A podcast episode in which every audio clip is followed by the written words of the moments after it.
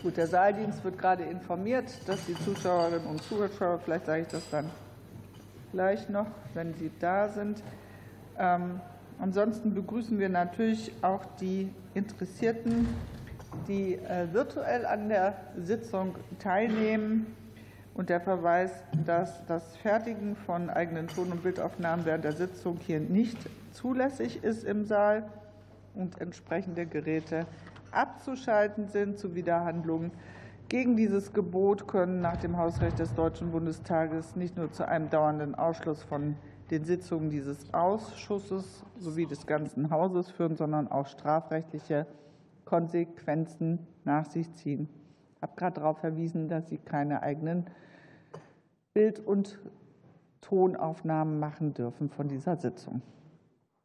Dann kommen wir zu Top 3, Gesetzentwurf der Bundesregierung, und zwar der Entwurf eines Gesetzes zur Änderung des Onlinezugangsgesetzes sowie weiterer Vorschriften zur Digitalisierung der Verwaltung, worauf wir dann gewartet haben und uns freuen, dass wir das jetzt abschließen dürfen.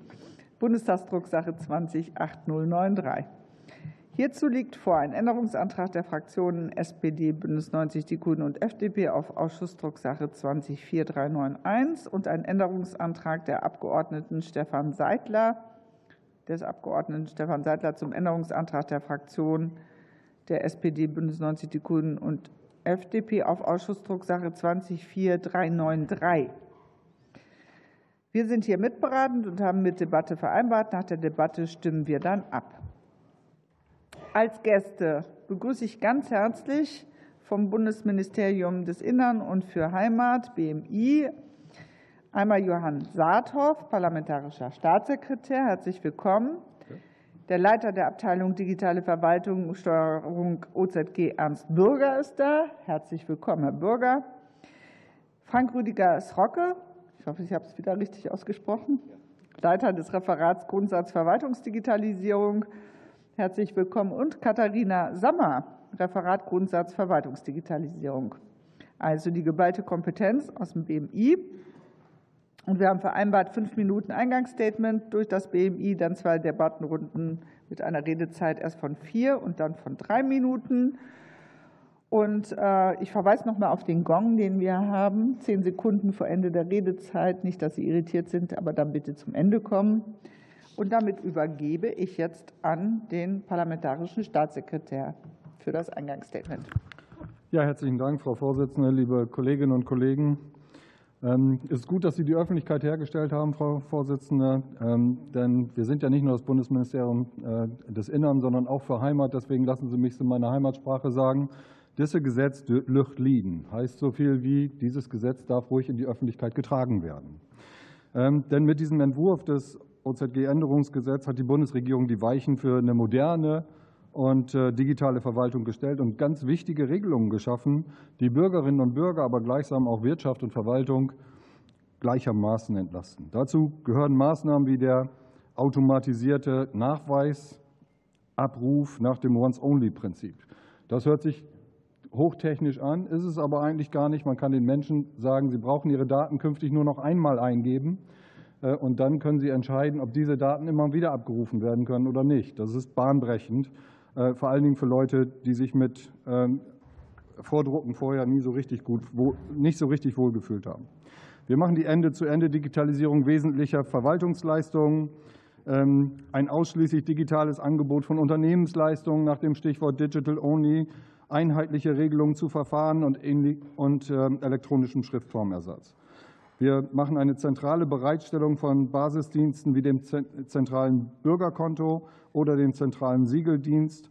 Und das Ganze schafft eine Entlastung für Behörden auf allen Verwaltungsebenen. Und der Entwurf schafft zudem wichtige Datenschutzregelungen für die Nutzerkonten und Online-Dienste nach dem Einer für alle Prinzip, einer entwickelt für alle anderen. Nach dem Struckschen Gesetz verlässt ja kein Gesetz das Parlament so, wie es hineingekommen sind. Und äh, äh, die Vorsitzende sagt ja, äh, wir haben lange darauf gewartet. Man kann ja auch sagen, Gründlichkeit vor Schnelligkeit. Die Koalitionsfraktionen haben sich intensiv mit dem ohnehin schon guten Gesetzesentwurf beschäftigt und haben ihn noch besser gemacht, auch aus Sicht des Ministeriums. Ähm, denn zum Beispiel ist reingeregelt, dass nach Ablauf von vier Jahren Nutzerinnen und Nutzer einen Rechtsanspruch auf einen elektronischen Zugang zu den Verwaltungsleistungen des Bundes haben. Ähm, wir haben auch noch mal gesprochen über die Frage niederschwellige Authentifizierungsverfahren. Das heißt, äh, ähnlich wie beim Bankkonto, man registriert sich, ähm, schon auch aufwendig, damit klar ist, wie die Identität ist, aber am Ende authentifiziert man sich in einem einfacheren Verfahren, zumindest äh, zwischenzeitlich immer mal wieder. Und ähm, für die erfolgreiche Digitalisierung braucht es einheitliche, zugleich entwicklungsoffene Technologien. Deshalb werden die Vorschriften zur verbindlichen Vorgabe von Standards konkretisiert und zum Einsatz von Open-Source-Produkten gestärkt. Auch im Bereich Datenschutz haben wir nachgelegt. Äh, das Datenschutzcockpit wird zu einem umfassenden Transparenz- und Steuerungswerkzeug ausgebaut. Und schließlich haben wir noch Vorschriften zum Monitoring des OZG, ähm, der OZG-Umsetzung geschärft und die Evaluierung des Gesetzes auf eine unabhängige wissenschaftliche Einrichtung übertragen, um die Effektivität der Maßnahmen künftig besser messen zu können. Lassen Sie mich die Restzeit noch nutzen, ähm, darauf hinzuweisen, dass ich nicht glücklich darüber bin, dass wir es immer noch OZG nennen. Denn es ist eigentlich viel mehr, als wir nur die Verwaltung online zugänglich machen, sondern wir haben ganz genau die Verwaltungsprozesse, die Digitalisierung der Prozesse im Blick. Und ich hätte mich schon gefreut, wenn es uns gelungen wäre, vielleicht gemeinsam auch sowas zu finden wie Verwaltungsdigitalisierungsgesetz oder gute Verwaltungsgesetz. Äh, wenn äh, eine ehemalige Ministerin noch bei uns gewesen wäre, hätte es wahrscheinlich so geheißen.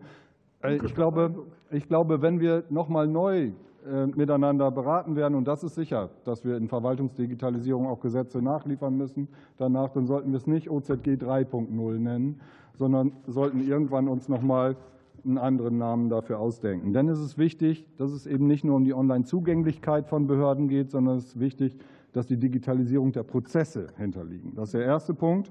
Der zweite Punkt, den ich gerne äh, noch mal anbringen möchte, in dieser einmaligen Gelegenheit hier im Digitalausschuss das Gesetz vorzustellen, ist, dass wir das Phänomen haben, dass viele Menschen, Bürgerinnen und Bürger, aber auch Menschen, die in Verwaltungen arbeiten, gar nicht wissen, welche Leistungen im OZG-Bereich eigentlich tatsächlich schon benutzt werden könnten. Deswegen machen wir uns im BMI intensiv Gedanken darüber, wie die Kommunikation dazu stattfinden kann. Zum Beispiel dadurch, dass der Bund auch mal unkonventionell Kommunen anschreibt und sagt, guck mal, das ist unser Katalog an online zugänglichen Anwendungen, die du übernehmen könntest, wenn du möchtest, entweder mit deinem ganzen Bundesland oder auch selber. Ich glaube, nach dem Motto, tue Gutes und rede darüber, ähm, kommen wir da ein ganzes Stück voran. Und das soll auch mein Aufruf an alle Abgeordneten sein, gerne in Ihren Wahlkreisen noch mal darüber zu reden, was jetzt künftig alles möglich ist. Herzlichen Dank für Ihre Aufmerksamkeit. Ganz herzlichen Dank für dieses Eingangsstatement. Und wir kommen jetzt in die Debattenrunde, in die erste. Und da hat für die SPD-Fraktion Robin Mesarosch das Wort. Danke. Äh, ich bin der vollen Überzeugung, wenn wir die Änderung beschließen, kommt die Verwaltungsdigitalisierung in Deutschland einen Riesenschritt voran. Ich will als erster Redner im Ausschuss trotzdem die Chance nutzen, äh, einen Vorschlag zu machen, wie wir über das Thema sprechen alle, äh, nämlich nicht der Gestalt, dass ab jetzt äh, die Verwaltung in Deutschland perfekt äh, digitalisiert ist. Das ging allein deswegen schon nicht, weil sich ja Dinge fortlaufend ändern und da nie der Punkt erreicht ist, an dem man abschließend zufrieden sein könnte. Ich will auch nicht, und das geht in eine ähnliche Richtung, die Johann Saathoff angesprochen hat, dass wir darüber sprechen, als ob alles schlecht wäre. Das ist A, den engagierten und klugen Leuten in der Verwaltung unangemessen gegenüber und B verkennt es eben, was in der Tat schon digitalisiert ist. Und vielleicht sind wir uns ja einig in der Unzufriedenheit, dass es noch kein bislang kein ganzheitliches System gibt, in dem deutsche Verwaltung wirklich digital funktioniert. Aber gerade dem nähern wir uns ja mit einem großen Schritt jetzt mit den vorgeschlagenen Änderungen. Und die beiden Vorschläge, die sollen auch der Union äh, diesen, diesen schwierigen Spagat ersparen, einerseits sagen zu wollen, dass äh, unter Unionsführung das äh, vermeintlich perfekt voranging und trotzdem äh, diese Kritik, dass ja angeblich nichts digitalisiert wäre, diese Schizophrenie können wir uns ja auch sparen. Deswegen will ich, dass wir in dieser konkreten Welt sprechen, die eben keine Fantasiewelt ist, in der es keine Verfassung gibt, keine Kommunen, keine Länder, die Welt, in der wir leben, dieses Deutschland ist konkret und da darf der Bund auch nicht äh, Kommunen, Ländern vorschreiben bis ins Kleinste, was sie zu tun und zu lassen haben. Und wenn wir auch das berücksichtigen, dann können wir vernünftig über Verwaltungsdigitalisierung und sie betreffende Gesetze sprechen. Und dann können wir wirklich und äh, wahrhaftig sagen, dass die vorgeschlagenen Änderungen jetzt gute sind und uns richtig nach vorne bringen. Das ist der abstrakte Teil, aber ich finde das wichtig, weil da sowohl in der medialen Berichterstattung als auch bei unseren Diskussionen immer so viel durcheinander geht. Und deswegen jetzt zum konkreten Teil. Das war schon im Gesetzesentwurf, aber dass die Schriftformerfordernis wegfällt, das ist ein Riesenunterschied und das wird einen Riesenunterschied machen. Es sind gefühlt alle Deutschen inzwischen nach Estland gepilgert, um sich dort beraten zu lassen. Äh, und eine der zentralen äh, Vorhaltungen oder Fragen, die die an uns immer hatten, ist, warum macht ihr das nicht? Warum braucht man bei euch immer noch Papier? Und das ist jetzt eine der zentralen Änderungen, weswegen auch der Name OZG 2.0, also dieses 2.0, irreführend ist, weil hier wirklich was gänzlich anderes passiert ist. Und das ist ja auch möglich, auch wegen was, was schon im Gesetzesentwurf drin stand, dem Nutzerkonto Bund als Basisdienst, weil man kann ja nicht nur Dinge abschaffen, sondern man muss sie möglich machen und das, das tun wir damit. Was wir als Parlament noch hereingebracht haben, ist im Bereich Standard, es ist vielschichtig, aber gerade im Bereich Standardisierung. Äh, ich finde, für die Feinschmecker der Paragraph 6 das ist das Filetstück von diesem Gesetz, nämlich weil aus allen möglichen Ecken es hieß, es muss mehr standardisiert werden. Es waren so viele Ecken, dass in manchen Ecken gar keine Kenntnis darüber herrschte, was zu standardisieren ist. Einig waren sich aber alle, dass man viel standardisieren muss. Schwierig war hier, dass eben der Bund nicht alles standardisieren darf, was er vielleicht möchte. Aber wir haben hier die aus meiner Sicht beste Möglichkeit gefunden, eben Architekturvorgaben zu machen, Qualitätsstandards, Interoperabilitätsstandards zu setzen. Und ich sage, wir haben hier die Grenzen, die uns die Verfassung bietet, maximal ausgenutzt und ermöglichen es dadurch Gemeinden, Kommunen, Städten, Ländern in Deutschland, Verwaltungsleistungen, die schon digital sind, viel einfacher nachzunutzen als bisher, wodurch sie viel mehr Bürgerinnen und Bürgern zur Verfügung stehen werden. Vielen Dank für die Unionsfraktion. Nadine Schön. Ja, herzlichen Dank. Ich freue mich auch, dass wir endlich äh, dieses Gesetz verabschieden können, weil es hat wirklich wahnsinnig lange gedauert, erstmal bis die Regierung äh, das Gesetz überhaupt erarbeitet hat. Ähm, ich meine, OZG ist Ende 22 ausgelaufen. Dann die, die Verlängerung KB, im Kabinett dann im Mai 23 äh, und jetzt haben wir bis heute, also es ist jetzt Mitte Februar gebraucht, ähm, um es dann auch in die zweite, dritte Lesung ähm, dann zu bekommen ähm, im parlamentarischen Verfahren. Und dann muss ich einfach sagen, ist es nicht in Ordnung, ein, kein Respekt gegenüber äh, dem Parlament, äh, wenn die Kollegen der Regierungsfraktionen drei, zwei Tage vor der Verabschiedung des Gesetzes, ein Tag vor dieser Ausschussberatung, 38 Seiten Änderungs äh, Anträge einbringen. Ähm, das entspricht nicht dem üblichen Verfahren, dass man die Sache noch gut prüfen und beraten kann. Und wenn wir über Praxistauglichkeit von Gesetzen reden, dann würde ich mir wünschen, dass wir zu Verfahren kommen, die dazu geeignet sind, dass alle auch noch mal einen Blick darauf werfen, bevor wir dann umfangreiche Änderungen im Gesetz verabschieden, ohne dass man sie noch mal ordentlich prüfen kann. Das ist der, der kritische Teil.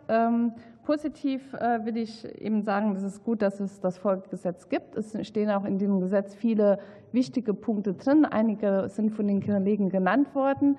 Und ich will auch sehr positiv bemerken, dass die äh, Kollegen der Regierungsfraktionen auch im parlamentarischen Verfahren noch mal sehr wichtige Änderungen und positive Änderungen vorgenommen haben, gerade was das Thema Standardisierung äh, betrifft. Das ist, denke ich, auch die größte Änderung. Was mich wundert, ist, dass Sie sich das dann von der Regierung hier im Ausschuss vorstellen lassen. Das sind doch Ihre Änderungen und nicht die der Regierung. Aber gut, äh, sagt ein bisschen über das parlamentarische Selbstverständnis vielleicht aus.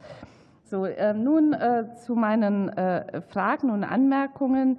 Also es ist klar, und das ist ja kein Geheimnis, dass wir uns als Unionsfraktion mehr Verbindlichkeit gewünscht hätten und dass wir auch der Meinung sind, dass dieses Gesetz noch Verbindlichkeit vermissen lässt. Ich finde es gut, dass die Nutzerfreundlichkeit ähm, ein stärkeres Gewicht bekommt, aber auch beim Monitoring müsste unbedingt die Nutzerfreundlichkeit einfließen und bei der Evaluation, sonst hat man keine guten Feedbackschleifen. Ähm, und Fragen hätte ich vor allem zum Thema äh, Standardisierungsregime, was Sie da jetzt in den nächsten zwei Jahren aufbauen wollen. Da würde mich interessieren, ähm, an die Bundesregierung äh, gefragt, ähm, gibt es denn Einigkeit zwischen Bund und Ländern, wie diese Architektur grundsätzlich aussehen soll? Also gibt es da ein gemeinsames Zielbild? Und wer setzt das um? Ist das, macht das das Innenministerium? Ich denke, es macht wahrscheinlich die FITCO, die ja auch die Kompetenzen hat. Und wie ist die personelle Ausstattung der FITCO? Ist die so, dass sie direkt, äh, dass sie das auch umsetzen kann? Denn es ist ja doch umfangreich, was Sie da in den nächsten zwei Jahren planen. So viel erstmal vorab. Ja, mache ich. Ähm, ganz herzlichen Dank auch für die weitestgehend positive äh, Kommentierung des Ganzen. Also im Gesetzentwurf steht, ähm, äh, dass es zwei Jahre Zeit gibt, um die Standardisierung anzugleichen. Und ähm, wir sind aber auch schon dabei, diese Standards zu entwickeln. Und wenn ich das richtig habe, musst du, sonst musst du neu ergänzen, ist es eine Gruppe des IT-Planungsrates, die das, aber das kann Ernst Bürger am besten nochmal, wer das konkret macht. Ja, genau. Der IT-Planungsrat, bestehend aus Bund und Ländern, hat ein Architekturboard eingesetzt, äh, was unterstützt wird und auch äh, also arbeitsmäßig unterstützt und geleitet wird von der FITCO. Dieses Architekturboard erarbeitet momentan eine sogenannte OZG-Rahmenarchitektur und daraus wird eine Standardisierungsagenda abgeleitet, die im Entwurf schon bereits vorliegt. Und wir werden dann am Ende äh, die wesentlichen Sachen daraus nehmen und in die Rechtsverordnung einpflegen, die nach 6 OZG neu ermöglicht wird. Vielen Dank. Und für Bündnis 90 Die Grünen, Ms. Bakan. Ja, vielen Dank, Frau Vorsitzende. Also wenn wir uns jetzt einmal hier zusammentun, dann muss ich sagen, also für mich ist ein sehr erleichternder Moment. Ähm, für, ich glaube, für ganz viele hier, die an diesem Gesetz gearbeitet haben. Wir haben lange, lange an diesem Gesetz gearbeitet und wir hatten keine sehr einfache Grundlage. Deutschland ist kein Digitalisierungsweltmeister, das wissen wir im internationalen Vergleich nicht und auch im europäischen Vergleich nicht. Wir sind weit abgeschlagen.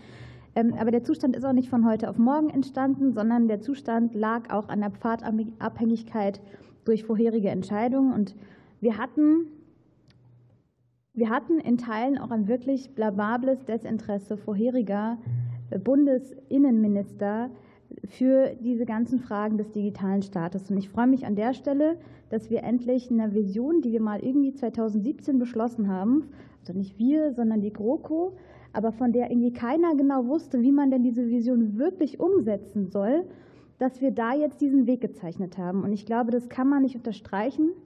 Wir haben eine Großbaustelle gehabt und wir haben sowieso im Föderalismus, der seine Freuden und der seine Leiden mit sich bringt, x-tausend Zuständigkeiten und die Ressourcen sind immer knapp und das wissen wir auch an der Stelle und wir haben relativ viel Chaos geerbt und die Herausforderungen waren, glaube ich, richtig, richtig groß. Und wir können an der Stelle als Ampelkoalition auf dieses Gesetz gucken und ich finde, auch mit ein bisschen mehr Euphorie, als das mein Kollege Robin Meserosch gerade gesagt hat, schon auch sagen, wir haben da hier was ziemlich Gutes gemeistert. Und wir haben wir haben jetzt ernsthaft gute und konkrete Vorgaben gemacht. Gute und konkrete Vorgaben zu Fragen von der Vorrangigkeit von Open Source, zu klaren Standards, zu offenen Schnittstellen. Jetzt mal im Ernst, also auch ähm, die letzten Jahre, wenn man mit Leuten gesprochen hat, die in irgendeiner Form ähm, mit diesem Thema betraut sind, dann waren die Fragen von äh, warum funktioniert EVA nicht? Und A, es liegt aber natürlich auch daran, dass es einfach nicht genug vernünftige, klare Angaben dazu gab, wie man da teilt.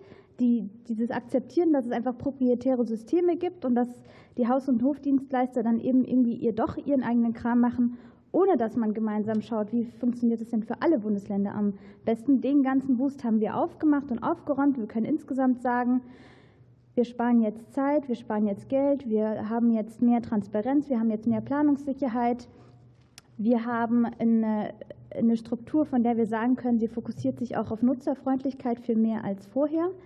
Wir freuen uns darüber, dass es jetzt auch eine stärkere IT-Sicherheit gibt. Wir haben klare Signale auch durch eine Ende-zu-Ende-Verschlüsselung und, und das Datenschutzcockpit. Wir haben ein Gesetz, wo wir auch Punkte aus einem Entschließungsantrag, den wir letzten Sommer beschlossen haben, jetzt auch in in quasi gesetzliche Rahmen gegossen haben und all das kann uns freuen. Und insgesamt, glaube ich, kann man sagen, das, was wir geleistet haben, dann am Freitag, wenn wir dieses Ding durchs Parlament kriegen, wird nicht mehr und nicht weniger sein als das bis dato größte Modernisierungsprojekt der deutschen Verwaltung. Und das kann sich die Ampel, glaube ich, auch einfach nochmal gut aufs Revier heften. So viel für den Moment und dann später nochmal weiter mit den anderen drei Minuten.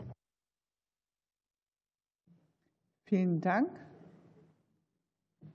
War ja keine Frage. Dann für die FDP-Fraktion Dr. Faccarella. Vielen Dank, Frau Vorsitzende. Ich mache jetzt mal mit der Lobhudelei weiter.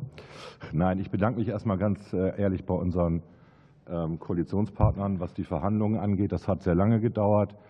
Ähm, ich komme auf 14 Monate, manche reden von 12 Monaten. Ist egal. Ähm, wie Johann Saathoff eben schon gesagt hat, manchmal dauert es länger, ein gutes Gesetz zu machen. Das ist ein sehr, sehr gutes Gesetz geworden. Ich bedanke mich ganz herzlich bei den Kollegen vom BMI, auch bei Ernst Börger für die vielen ähm, Raucherpausen, wo wir dann auch noch was besprochen haben. Ähm, natürlich auch bei Miss Bakan und ihren Kollegen und natürlich auch bei Dunja Kreiser, die nicht anwesend ist, und äh, Robin Mesarosch, der auch unterstützt hat.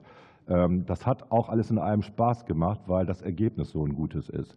Ich glaube, wir haben einen einzigen Punkt, den wir nicht umsetzen konnten, der aber wirklich nicht so tragisch ist. Alles andere ist genauso, wie wir es haben wollten.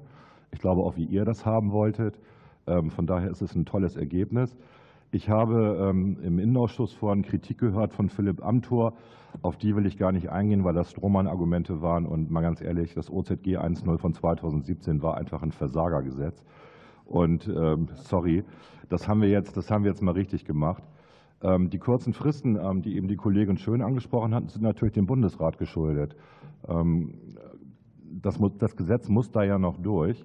Und wir wollten schnellstmöglich die gesetzlichen Rahmenbedingungen schaffen, damit auch die vom Kanzler versprochenen 15 Fokusleistungen, die ja bis Ende des Jahres umgesetzt werden sollen und die einen Großteil der Verwaltungskontakte von Bürgern und Unternehmen abbilden, umgesetzt werden können. Alle anderen Sachen sind eigentlich schon erwähnt worden. Once-Only-Prinzip. Ähm, richtig wichtig, Datenschutz-Cockpit. Wir haben ja, das hatte eben äh, Miss Bakan schon gesagt, wir haben ja am 30. August letztes Jahr einen Entschließungsantrag eingebracht ähm, zu der Registermodernisierung, auch eine Sache, die die Union sehr lange verschlafen hatte. Ähm, und da haben wir das Datenschutzcockpit nochmal massiv ausgebaut. Und dieses Datenschutzcockpit findet sich auch hier wieder. Das sorgt dafür, dass Bürgerinnen und Bürger auf Augenhöhe mit dem Staat sind, was die Daten angeht. Das ist uns extrem wichtig. Wir wollen diese Transparenz haben. Ich möchte wissen, was der Staat über mich weiß, was für Daten der Staat über mich abruft. Ich möchte auch sehen können, ähm, was da, das ist das estländische Modell im Endeffekt, was wir hier eingeführt haben. Das ist sehr gut.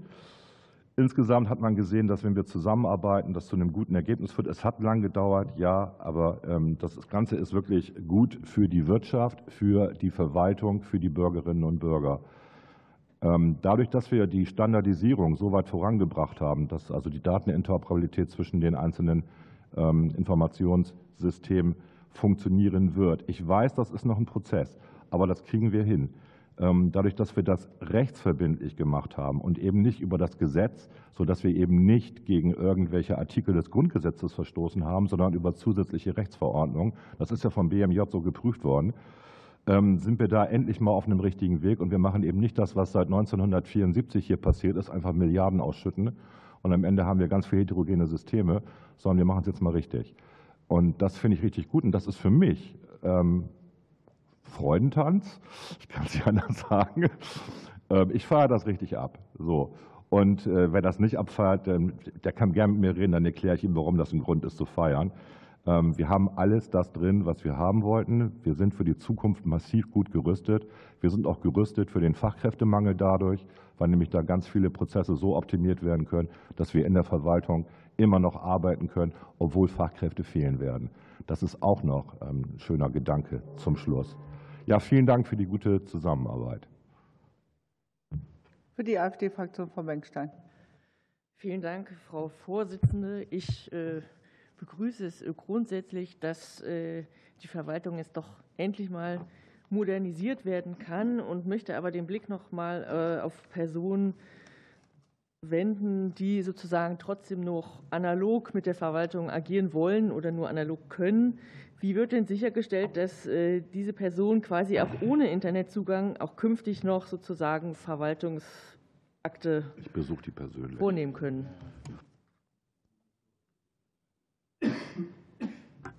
Ja, das können Sie. Das ist schön. Also nur allein dadurch, dass man einen Rechtsanspruch erwirkt, heißt man ja nicht, dass man den Rechtsanspruch durchsetzen wollen muss. Mhm. Und ähm, äh, von daher können Sie das durchaus. Weiß nicht, irgendwann wird es sicher noch mal die Frage geben, in anderen Ländern haben wir das ja schon gesehen, ähm, ob es dann noch obsolet, äh, ob es dann irgendwann obsolet wird, ob man es auch analog machen kann. Dann gibt es ja andere Länder, die sich damit in der Gestalt beschäftigen, dass es Anlaufstellen gibt, wo man dann da äh, seine Dienstgeschäfte beratend äh, digitalisiert durchführen kann. Aber so weit sind wir einfach noch nicht. Also die Sorge kann ich Ihnen nehmen für die nächsten Jahre. Okay. Herr Saathoff, Sie hatten in Ihrem Eingangsstatement das Thema Regelungen zu Open Source schon mal angesprochen. Können Sie das bitte noch mal etwas konkreter ausführen, was da zu erwarten ist? Ja, das ist eine Angelegenheit, die wir zum Beispiel auch im Bereich der Dienstekonsolidierung machen, wo wir äh, verstärkt, äh, spätestens nach dem Koalitionsvertrag, aber sozusagen als äh, ein Stück weit auch ähm, digitalpolitische Genetik der Fortschrittskoalition es für wichtig erachten, dass da, wo es möglich ist, Anwendungen auch Open Source sind, sodass man sicher sein kann, ähm, dass mit dieser Anwendung auch nur Dinge gemacht werden, die wir für diese Anwendung auch vorgesehen haben. Okay. Dann noch eine weitere Frage. Können Sie angeben, wie hoch der volkswirtschaftliche Schaden für Verbraucher, Unternehmen oder auch die Verwaltung ist, der durch die Nichtumsetzung des OZG und die angehäufte Zeit bis heute entstanden ist? Ich glaube, wenn ich das könnte, äh, dann hätte ich noch einen ganz anderen Job. Ich bin aber mit meinem jetzigen Job ganz zufrieden und deswegen kann ich Ihnen um und wunden sagen, nein, das kann ich nicht angeben. Alles klar. In Paragraph 7, 7 des geplanten Gesetzes verpflichtet Bund und Länder zu Nutzerfreundlichkeit und Barrierefreiheit beim Zugang zu elektronischen Verwaltungsleistungen. Wie genau stellt sich das BMI denn diese Nutzerfreundlichkeit und Barrierefreiheit vor? Gibt es da Kriterien, die erfüllt sein müssen? Und wie sieht quasi bei Nichterfüllung ein möglicher Klageweg aus? Da würde ich an den Abteilungsleiter noch mal weitergeben, wenn Sie einverstanden sind. Genau, sehr, sehr gerne. Natürlich die Projektverantwortung immer noch bei der Rechtsentität, die die Hauptverantwortung hat. Wir haben Servicestandards bereitgestellt dafür, die die Nutzerfreundlichkeit sicherstellen. Und auch diese Servicestandards, die gerade weiterentwickelt werden, werden die ersten sein, die wir nach der neuen Verordnung nach Paragraph 6 OZG dann auch äh, deutschlandweit verbindlich machen, um die Nutzerfreundlichkeit bei der Umsetzung sicherzustellen. Erstmal keine weiteren Fragen. Gut, dann kommen wir zu äh, der Gruppe Die Linke, Anke Domscheit-Berg. Ja, vielen Dank.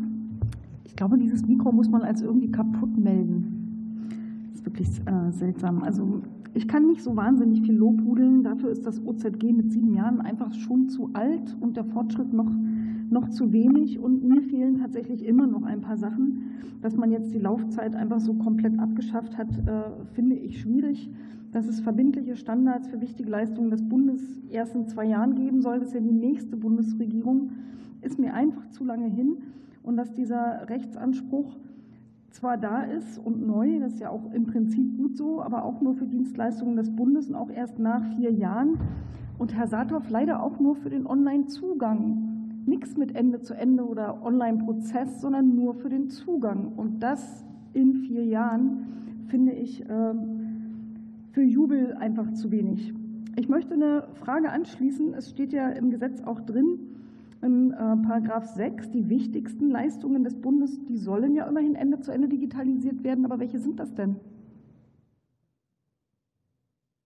Also ich würde zunächst noch mal sagen, also das OZG ist anders, wie ich das jetzt in mehreren Wortmeldungen gehört habe, nicht 2022 ausgelaufen sondern die Frist, die im OZG, ähm, im alten OZG stand, die ist sozusagen abgelaufen, die Frist, aber das OZG war immer ich noch. Ich habe dazu nichts gefragt. immer noch das aktuell. ist meine Redezeit. Ja, die 30 Sekunden schreibt Ihnen die Vorsitzende vielleicht gut, aber mir war wichtig, weil das in dem Kontext mit Ihrem Rechtsanspruch äh, gesehen werden muss. Sie haben gesagt, äh, der Rechtsanspruch äh, endet oder der, der läuft nur innerhalb von vier Jahren. Also nach vier Jahren kommt erst der Rechtsanspruch.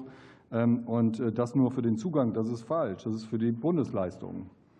Und von daher äh, ist es nicht nur der Zugang nach dem Onlinezugangsgesetz, sondern für die Digitalisierung der Bundesleistung, von denen wir bekanntermaßen ja schon die allermeisten digitalisiert haben. Und die zweite Frage müsste Ernst Bürger noch beantworten. Also die Formulierung beim Rechtsanspruch ist Zugang. Da steht der, das Begriff, der Begriff Zugang steht da so drin. Aber schön, wenn es mehr heißt,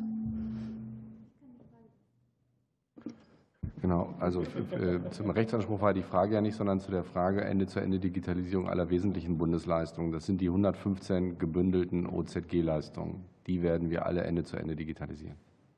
Die anderen perspektivisch Das ist natürlich doch mal auch. wirklich eine gute Die Nachricht. anderen natürlich perspektivisch auch, logischerweise. Aber das ist jetzt Das feiere ich jetzt auch. Ja, genau. So viel muss sein. Ähm, Jetzt sollen ja die äh, verbindliche Standards in ungefähr zwei Jahren kommen. Wie will denn die Bundesregierung verhindern, dass eine weitere Aufschiebung der Verbindlichkeit von Standards, von denen wir seit neun Jahren dann wissen, dass die ein Problem sind, dass wir die nicht haben, dass das nicht dazu führt, dass ein Wildwuchs sich fortsetzt und wir immer mehr Anwendungen haben, weil ja immer mehr digitalisiert wird, die am Ende aber nicht miteinander interoperabel sind? Dafür ähm, tagt dieses Architekturboard des IT-Planungsrates jetzt bereits vorbereitend äh, und äh, auch innerhalb der nächsten zwei Jahre. Es ist nicht angestrebt, dass das die ganzen zwei Jahre äh, sozusagen gebraucht werden, um die Standards festzusetzen. Wenn es schneller geht, ist es auch gut. Ein bekanntes äh, Problem ist ja tatsächlich der IT-Planungsrat, weil der tagt zu selten und agiert zu langsam. Wie will man denn Governance so verbessern, dass Entscheidungsprozesse signifikant beschleunigt werden? Also ich nehme Ihre Kritik an den IT-Planungsrat zur Kenntnis. Vielleicht können wir ihn auch reintragen dann nochmal. Aber äh, am Ende ist der IT-Planungsrat das geeignete Instrument, um die Dinge voranzubringen. Aber zweimal im Jahr für drei Stunden ist schon wenig. Es tagt dreimal im Jahr und ähm, außerdem tagt ja nicht nur der Planungsrat, sondern die Kolleginnen und Kollegen stimmen sich äh, regelmäßig und kontinuierlich ab. Vielen Dank. Das war die erste Runde. Wir haben ja noch eine zweite und äh, für die SPD nochmal Robin Messerausch. Danke. Ich will über das Thema Verbindlichkeit sprechen. Nadine Schön hat das ja auch aufgemacht. Ich finde, man kann das ein bisschen komplexer betrachten. Wenn ich wissen will, was soll eigentlich verbindlich sein, muss ich ja erstmal einschätzen können, funktioniert irgendwas, was funktioniert, äh, wie oft wird irgendwas genutzt. Und zum Beispiel, das hat jetzt noch wenig Erwähnung gefunden, äh, aber haben auch wir als Parlament Thema Selbstbewusstsein, äh, das Monitoring und die Evaluierung noch mal deutlich besser gemacht. Ähm, Das Monitoring dadurch, ähm, dass wir noch genauer schauen, was passiert da eigentlich in der Verwaltung in Deutschland, bis hin dazu, wie nutzerfreundlich sind die Sachen und so weiter. Da will ich mich an das halten, was ich vorher gesagt habe. Es ist nicht die Fantasiewelt und auch da können wir nicht zwingen oder nicht äh, in der Form alle ähm, auf ein tolles Dashboard heben, wie wir es gerne hätten. Aber hier haben wir die Möglichkeiten genutzt, äh, die wir haben. Und dadurch ist Verbindlichkeit ja erst überhaupt möglich, wenn wir realistisch einschätzen können, wie sieht es in der deutschen Verwaltung digitalerweise aus. Und bei der Evaluierung haben wir gesagt, wir wollen das unabhängig wissenschaftlich begleiten lassen. Das ist jetzt wesentlich besser als vorher. Das sind ja Grundvoraussetzungen für Verbindlichkeit. Ähm, Und äh, wenn man da noch mitgeht, springen trotzdem manche direkt zu Rechtsansprüchen und so weiter. Aber ich finde eben, das große Feld Standardisierung äh, ist für mich auch unter der Überschrift äh, Verbindlichkeit. Weil ich kann mir das ja in die Haare schmieren, ähm, wenn ich einfach sage, ja, ich will digitale Verwaltung, krieg's aber nicht hin, es umzusetzen oder den Weg dorthin zu erklären. Und der Weg dorthin, wie wir uns das vorstellen, ist eben über mehr Standardisierung. Und das habe ich ja äh, vorher länger erklärt. äh, Und dem haben Sie und viele ja zugestimmt, dass wir hier einen großen Schritt bei der Standardisierung nach vorne gekommen sind. Und die schafft ja Verbindlichkeit in dem Sinne, dass da wirklich was passiert, dass es wirklich digitale Leistung gibt, die es vorher nicht gab. Und deswegen ist auch das, worauf ich und meine Fraktion, wir uns äh, fokussieren, wie kriegen wir die Verwaltung digital und nicht, wie kriegen wir möglichst viele Klagen oder und so weiter äh, in die Gerichte, weil auch äh, CDU-Bürgermeisterinnen und Bürgermeister das vielleicht nicht nur nicht witzig fänden, sondern gar nicht hilfreich und eher destruktiv. Deswegen haben wir als Ampel hier, glaube ich, einen Weg gefunden, mit dem wir alle gut leben können. Wir haben noch für die Unternehmen als diejenigen, die die Verwaltung besonders häufig nutzen, viel rausgeholt, ähm, nämlich mit Digital Only nach fünf Jahren und sind da auch zum ersten OZG noch mal deutlich besser geworden, dass wir uns eben stärker fokussieren und nicht einfach alles digitalisieren wollen. Und äh, die letzten vier Sekunden auch noch mal Danke ans BMI, die ganz viele Fragen in der Zeit beantwortet haben und Danke an die Koalitionspartner. Vielen Dank und für die ähm, Unionsfraktion Dr. Reinhard Brandl. Ich habe noch eine Nachfrage von eben und weil jetzt auch sehr viele offene Fragen im Raum stehen. Ähm, Das Thema Ende-zu-Ende-Digitalisierung und Once-Only. Ich will der Kollegin Domscheit-Berg recht geben. Im Gesetz, in dem, was in ihrem Änderungsantrag steht, explizit drin, dass der Rechtsanspruch nur auf den Zugang gerichtet ist und nicht darauf, dass äh, behördeninterne Verfahrensschritte digital abgewickelt werden können. Deshalb können Sie vielleicht noch mal klarstellen, bis wann wird Once Only funktionieren? Wann werden wir eine komplette Ende-zu-Ende-Digitalisierung aller Leistungen haben, der Bundesleistungen und dann aber auch der bund-länderübergreifenden ähm, Leistungen. Also wir konnten es nur für Bundesleistungen regeln, weil wir äh, für die Länder das nicht reinregieren können, ohne dass wir die Länder fragen können. Und äh, die Motivation der Länder, das gut zu finden, ist eingeschränkt. Das konnten wir schon aus Bundesratsstellungnahmen sehen. Ähm, und die Kommunen wollen es, das ist im Innenausschuss stark diskutiert worden. Die Kommunen würden das gerne machen, äh, würden das gerne sehen, wenn der Bund es regeln würde. Aber die Bundesländer haben da schon ihren eigenen Anspruch und der ist auch aus der Föderalismusdebatte heraus berechtigt. Und zu den einzelnen Punkten, Zugang oder Umsetzung, sagt Ernst Bürger noch ein paar Sachen. Genau, vielleicht nochmal eine ähm, ganz wichtige, gute Nachricht ist ja im Grunde genommen für die Unternehmen in Deutschland, die seit langem ja auch danach fragen, ob sie endlich Ende zu Ende über Maschine-zu-Maschine-Schnittstellen kommunizieren können, dass wir jetzt spätestens in fünf Jahren alle Leistungen für die Unternehmen in Deutschland eben auch nur noch digital-only anbieten, auch was die ja auch gerade wollen. Und wir haben eine Fünfjahresfrist genommen, wobei wir eigentlich bei dem Projektfortschritt, den wir jetzt sehen und der sich abzeichnet, damit deutlich schneller fertig sein werden. Also das ist die gute Nachricht erstmal für die ganzen Verwaltungsleistungen im Verhältnis zu äh, den Unternehmen in Deutschland, die ja auch nach Bürokratieentlastung ja auch gerade aktuell sehr deutlich fragen. Bei den Bundesleistungen nochmal noch mal neben der Frage des Rechtsanspruchs, man hat ja auch nur einen Anspruch auf einen Verwaltungsakt, man hat ja nicht auf die Art und Weise, wie eine Verwaltung einen Verwaltungsakt herstellt, einen Anspruch. Deswegen bezogen natürlich der Rechtsanspruch auf die digitalen Zugang zur Verwaltung. Es korrespondiert ja aber auch mit der, mit dem, mit der rechtlichen Verpflichtung, auch diese Leistungen im Bund Ende zu Ende zu digitalisieren. Das ist ja auch noch eine in der Projektumsetzung zu definierende Frage, wie das ja am Ende aussieht. Das ist ja kein feststehender technischer Begriff Ende zu Ende. Aber wir wissen natürlich, wir meinen damit die Kundenschnittstelle, wir meinen damit das Fachverfahren, wir meinen die DMS-Systeme damit, um zu einem vollständig digitalen Verfahren zu kommen. Und da heißt es ja eben halt im Bund auch eine Rechtsverpflichtung, das zu machen. Bei den Ländern Johann Saathoff hat es gesagt, da sind wir natürlich an der verfassungsrechtlichen Schnittstelle. Wir dürfen nicht in deren äh, interne Organisation reinregieren. Deswegen haben wir aber trotzdem eine, eine, eine Rechtskompetenz für eine Verordnung. Und wir können beim Verordnungswege die Länder verpflichten, es auch zu tun. Wir dürfen nur nicht sagen, wie, aber wir dürfen sagen, dass sie es tun, aber auch nur in den Bereichen, wo wir eine Gesetzgebungskompetenz haben. Und das werden wir sehr schnell machen, bei Kindergeld, Elterngeld, Wohngeld etc. pp. die Länder zu verpflichten, auch Ende zu Ende zu digitalisieren. Sorry, es ist, ja. ich könnte noch viel mehr dazu. Vielen Dank für Bündnis 90 Die Grünen. Nochmal bis Bakan. Ja, ich muss an der Stelle sagen, ich finde es so ein bisschen spannend, wie sich die CDU im Digitalausschuss auch unterscheidet von der CDU im Innenausschuss.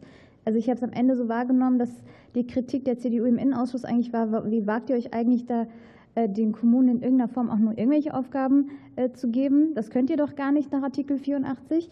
Und jetzt hier genau das Gegenteil. Warum, kriegt ihr, warum gibt ihr den Kommunen eigentlich keine Aufgaben? Ist vielleicht spannend, wenn sich die ähm, Innendigitalos vielleicht mit den Digital- und Digitalos zusammensetzen, der CDU mal überlegen, was ihre Argumentationsstrategie eigentlich wäre. Das als Vorbemerkung.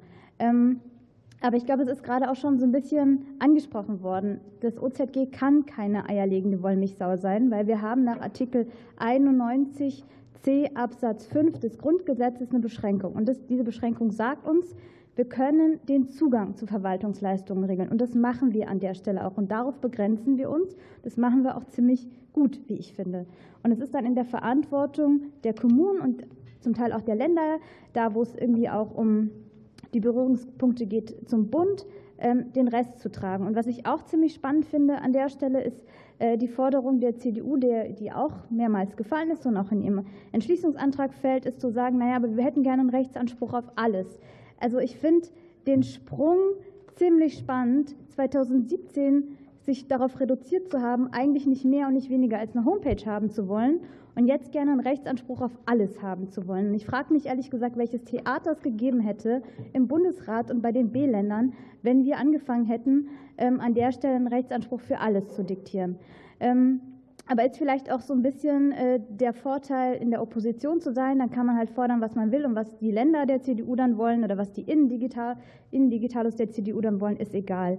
Zu der Frage der Nutzerfreundlichkeit, weil das bei der CDU auch kurz angefallen ist. Das wird im Monitoring erfasst. Auch das ist ein Punkt, um den sich die Ampelkoalition gekümmert hat. Und ganz zum Schluss würde ich nämlich auch gerne einmal Danke sagen. Wir haben jetzt mehrmals gehört, wie lange das gedauert hat. Und ich finde, an der Stelle muss man auch wertschätzen, wie viel Arbeit das gemeinsam war. Wir haben sehr, sehr viele Fragen gestellt ans BMI. Ich glaube, wir waren auch nicht immer ähm, die einfachsten, wenn es um diese Fragen ging. Ich möchte deshalb einmal ganz herzlich Danke sagen an ähm, den parlamentarischen Staatssekretär und auch an Herrn Bürger und alle äh, Kolleginnen und Kollegen im Hintergrund im BMI, die da die Arbeit geleistet haben, damit wir heute an diesem Punkt sein können. Ich möchte mich aber auch bedanken bei Dunja Kreiser und bei Robin Meserosch, das zu koordinieren und zusammenzukriegen und diese vielen, vielen Verhandlungsrunden zu machen. Ähm, das war Arbeit. Ich möchte mich bedanken bei den Kolleginnen, ähm, Kollegen der äh, FDP, ähm, mit denen wir vertrauensvoll zusammenarbeiten konnten. Ich möchte mich ganz, ganz herzlich bedanken bei den Mitarbeiterinnen und Mitarbeitern im Hintergrund, weil ich glaube, ohne die wären wir heute auch nicht an diesem stolzen Moment. Dankeschön. Vielen Dank. Ich möchte noch mal daran erinnern, dass es sinnvoll ist, die Stecker alle aus den Steckdosen rauszunehmen, weil die Akustik hier wirklich schlecht ist und die Mikrofonanlage, also es, es klingt alles sehr dumpf hier. Also von daher vielleicht noch mal darauf achten. Dann ist als nächstes dran Maximilian Funke-Kaiser für die FDP-Fraktion. Vielen Dank, Frau Vorsitzende. Ich habe meine Akkus aufgeladen, deswegen habe ich keinen Stecker drin. Ähm, ich versuche auch mal die Ausführungen der Opposition zu übersetzen, so Opposition Deutsch, Deutsch Opposition. Das ist in Wirklichkeit ein Lob, äh, was uns äh, übermittelt worden ist. Und äh, das freut uns natürlich sehr, weil am Ende versucht man sich ja schon ähm, herauszuziehen ähm, an Kritik, was nicht wirklich zieht. Auch von vielen Verbänden kommt Lob und ich glaube, das zeigt auch nochmal, dass uns hier wirklich was Großes gelungen ist. Ähm, weil wir wirklich auch einen Paradigmenwechsel auch ähm, jetzt anstoßen, wie wir zukünftig Verwaltungsdigitalisierung in diesem Land machen. Das zeigt allein schon die Tatsache, dass mit diesem Rechtsanspruch wirklich was komplett Neues eingeführt worden ist, was ein Paradigmenwechsel ist hier äh, in Deutschland. Ich will vielleicht auch noch mal einen neuen Aspekt reinbringen, auch wenn ich nur zwei Minuten habe, um mal zu sagen, was eigentlich beim OZG 1.0 passiert ist. Eins muss man der Union schon zugutehalten. Es wurde auf die politische Agenda gebracht mit dem OZG 1.0. Ähm, ähm, das ist gut gewesen. Das Problem war nur, dass man das komplett ohne Rahmen gemacht hat und auch noch alles mit unfassbar viel Geld zugeschüttet hat. Und am Ende ist das passiert, wovor wir jetzt stehen, nämlich dass jede einzelne Kommune, jedes einzelne Bundesland selber eigene Dinge gemacht hat und wir aus dieser Misere jetzt irgendwie rauskommen müssen. Und deswegen ist dieser Paragraph 6, der von den Kollegen auch schon angesprochen worden ist, mit der einheitlichen Standardisierung, was ganz wesentlich ist. So unfassbar wichtig, dass wir diesen Weg jetzt gehen. Und ich bitte und fordere auch die Union auf, ähm, auf ihre Bundesländer einzuwirken, dass ähm, man da jetzt nicht äh, blockiert, wie bei anderen Gesetzen, die wir ähm, sehen äh, derzeit, äh, Stichwort Wachstumschancengesetz, wo es am Ende eigentlich nur noch um Parteipolitik geht, gar nicht mehr um die Sache, dass auch hier der Weg freigemacht wird, dass das Onlinezugangsgesetz am Ende auch beschlossen wird im Bundesrat, weil es so zwingend notwendig ist, dass wir hier zu einem vernünftigen Weg kommen. Wir können nämlich nicht mehr warten. Wir sind im Jahr 2024, wo es nicht mehr erklärt werden muss, warum man eine digitale Verwaltungsleistung in Anspruch nehmen äh, will, sondern die Verwaltung erklären muss, warum sie eine Verwaltungsleistung nicht digital bereitstellt. Das ist genau die Subebene, die erzählt wird im OZG 2.0. Und in diesem Sinne hoffe ich, dass den Worten der Opposition, insbesondere Union, auch Taten folgen werden. Und in diesem Sinne möchte ich auch zu Beginn meines Wortbeitrages, den ich jetzt noch äh, äh, genommen habe, auch mich dem Dank anschließen allen Berichterstatterinnen und Berichterstattern, die ich jetzt nicht alle beim Namen nennen werde, aber insbesondere ganz ehrlich auch dem BMI, ähm, lange Verhandlungsrunden, sehr, sehr viel Rückmeldung. Man weiß ja, dass wir im parlamentarischen Verfahren noch mal einiges ähm, geändert haben. Das bedarf und hat auch einige Arbeit beim BMI bedürft. Und da auch noch mal ganz herzlichen Dank. Vielen Dank und noch mal an die AfD-Fraktion mit Frau Beckstein. Vielen Dank. Äh, kann das BMI angeben, wie hoch die bisherigen Kosten zur Umsetzung des OZG für Bund und gegebenenfalls Länder waren und wie hoch sie mutmaßlich bis zur vollständigen Umsetzung des OZG sein werden? Ja, danke für die Frage. Also wie, viel jetzt insgesamt von 2017 bis jetzt ausgegeben worden ist, äh, habe ich jetzt nicht keine valide Zahl, aber ich kann ungefähre Schätzungen abgeben. Über Bund, Länder und Kommunen hinweg waren es ungefähr 1,4 Milliarden, wobei es jetzt nicht rein OZG war, sondern da sind auch sehr viele Sachen in Infrastrukturmaßnahmen äh, geflossen an Geldern, aber das ist eine ungefähre Orientierungsgröße.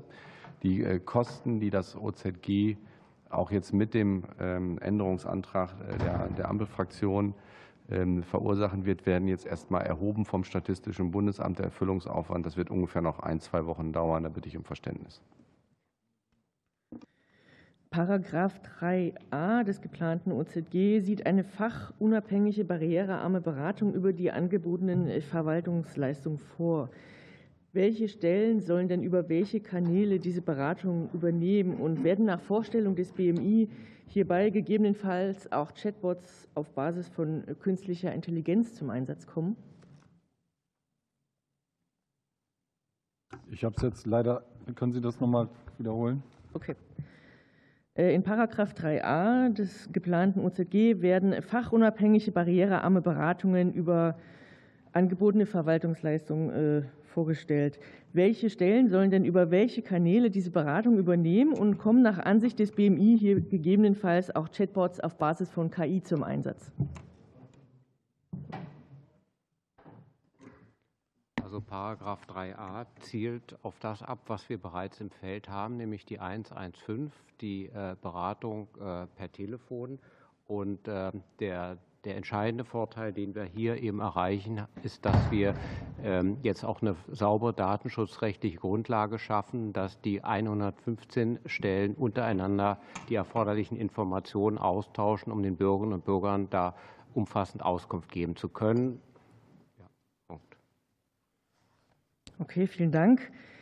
Dann äh, nochmal äh, zum Digital-Only-Ansatz für Unternehmen.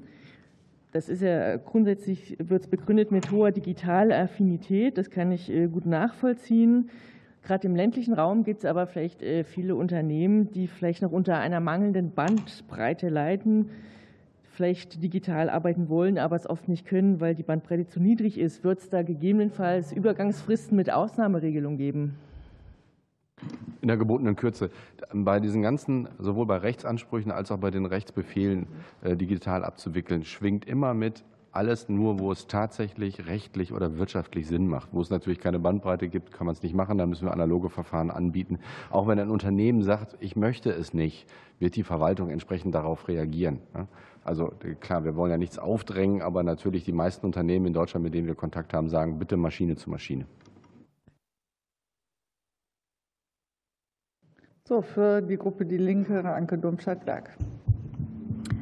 Ja, vielen Dank. Ähm, wir haben ja gehört, es soll ein verbessertes Umsetzungsmonitoring geben. Das halte ich auch für total wichtig, denn auch der Bundesrechnungshof sprach ja von irreführender äh, Erfolgsberichterstattung. Wann kommt denn dieses neue Dashboard? Obwohl ich schon bei wann bin, wann kommt denn die schon?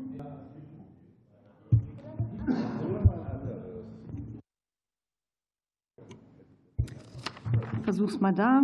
Scheint ein bisschen besser zu sein.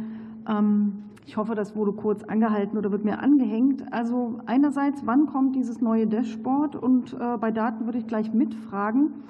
Seit Juli 2022 wurde in der Anhörung zu digitalen Identitäten die Marketingkampagne für den elektronischen Personalausweis angekündigt. Wann kommt die denn endlich? Es liegt nicht alles an der Vorregierung.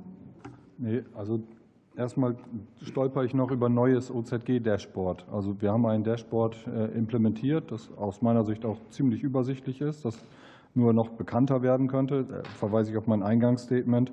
Das wird nicht neu sein, sondern es wird äh, zukünftig äh, sukzessive ausgebaut, sodass es noch besser, noch informativer und das Monitoring noch transparenter ist für die Bürgerinnen und Bürger. Also der Rechnungshof sprach von irreführender Berichterstattung dieses Dashboards. Die Zahlen sind unvollständig, sie sind falsch und sie sind irreführend. Aber wir lassen das mal da. Wann kommt die Marketingkampagne für den E-Perso? Also wir würden da doch noch gerne darauf reagieren, auf den Rechnungshof. Ernst Bürger vielleicht. Genau, also nur um es mal deutlich zu sagen, wir haben in unseren Stellungnahmen immer darauf hingewiesen, wir teilen die Einschätzung des Bundesrechnungshofs nicht.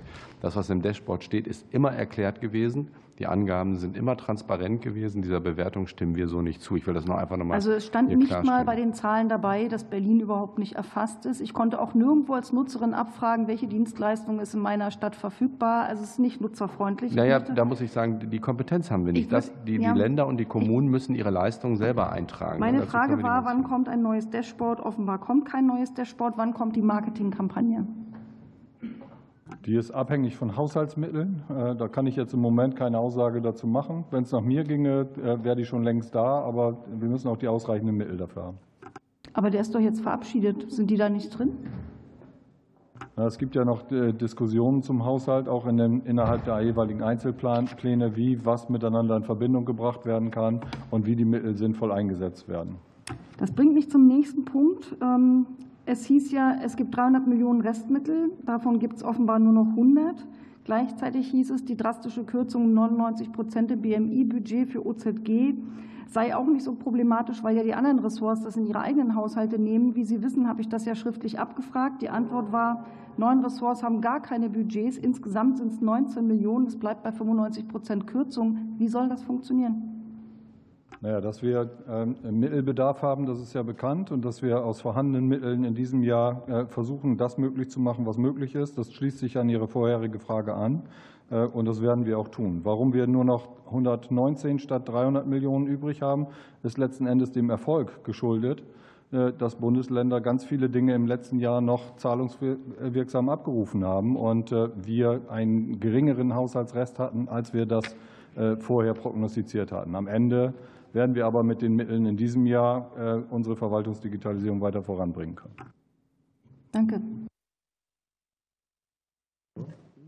Gut, dann sind wir am Ende der Beratung und wir kommen zur Abstimmung und wir stimmen ab über Erstens den Änderungsantrag der Fraktionen SPD, Bündnis 90, die Grünen, FDP auf Ausschussdrucksache 204391. Wer stimmt diesem zu? Das ist die SPD-Fraktion, Bündnis 90, die Grünen und die FDP-Fraktion. Wer stimmt dagegen? Das sind die Unionsfraktionen und die AfD-Fraktion. Wie stimmt die Gruppe Die Linke ab? Haben Sie doch überzeugt. Also ich gucke schon wieder komisch. Bei mir steht OZG Änderungsgesetz mit 208093. Ja, das ist der äh, Gesetzentwurf. Wir sind aber gerade bei dem Änderungsantrag äh, der Koalitionsfraktionen. Wenn es kein dann notieren wir, dass es keine Abstimmung Nee, ich, ähm, ich stimme zu. Bei allen Dingen, die mir noch fehlen, sind genug drin, die ich haben will. Okay, mit Zustimmung der Gruppe Die Linke. Dann gibt es noch einen zweiten Änderungsantrag, und zwar einen Änderungsantrag des Abgeordneten Stefan Seidler zum Änderungsantrag, den wir gerade beschlossen haben. Und zwar auf der Ausschussdrucksache 204393. Wer möchte diesem zustimmen? Die Gruppe Die Linke. Wer stimmt dagegen? Das ist die SPD, Bündnis 90 Die Grünen, FDP und Union. Wer enthält sich? Die AfD-Fraktion. Dann ist der abgelehnt. Und dann kommen wir jetzt zur Abstimmung über den Gesetzentwurf auf Bundestagsdrucksache 208093 in geänderter Fassung. Wer stimmt dem zu? Das ist die SPD, Bündnis 90 Die Grünen, die Gruppe Die Linke, die FDP. Wer stimmt dagegen? Das sind Unionsfraktion und AfD. Dann gibt es auch keine Enthaltung. Dann ist dieses Gesetz beschlossen. Vielen Dank an die Gäste. Vielen Dank, dass Sie noch mal Erläuterungen gemacht haben. Und alles Gute wird ja dann auch diese Woche endgültig auch im Bundestag abgeschlossen werden. Vielen Dank. So, einen schönen Tag noch. Wir bauen noch ganz kurz um, weil wir noch Gäste jetzt bei dem weiteren öffentlichen Tagesordnungspunkt haben. Das heißt, alle können dabei bleiben, sich ein Wasser oder einen Kaffee holen. Hansa haben wir rausgenommen, ne? der jetzt los muss.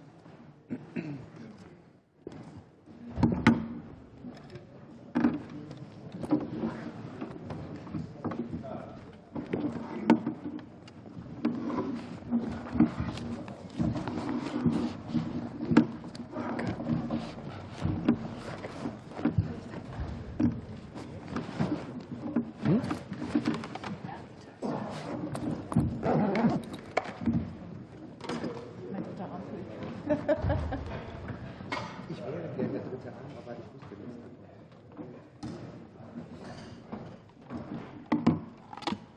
Achso, wollen Sie doch mal neben Nö, wir gehen nach hinten. Sie dürfen gerne da vorne. Ja, ja. Ja, ja so viel gehört.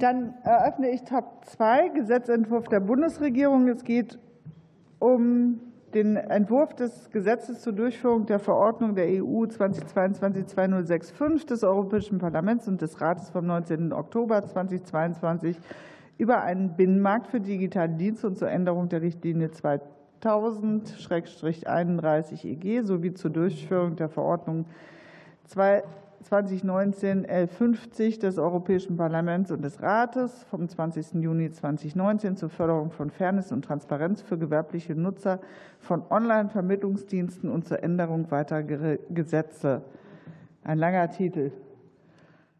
Bundestagsdrucksache 20-10031. Wir beraten das heute mit Vertreterinnen und Vertretern ähm, aus Behörden.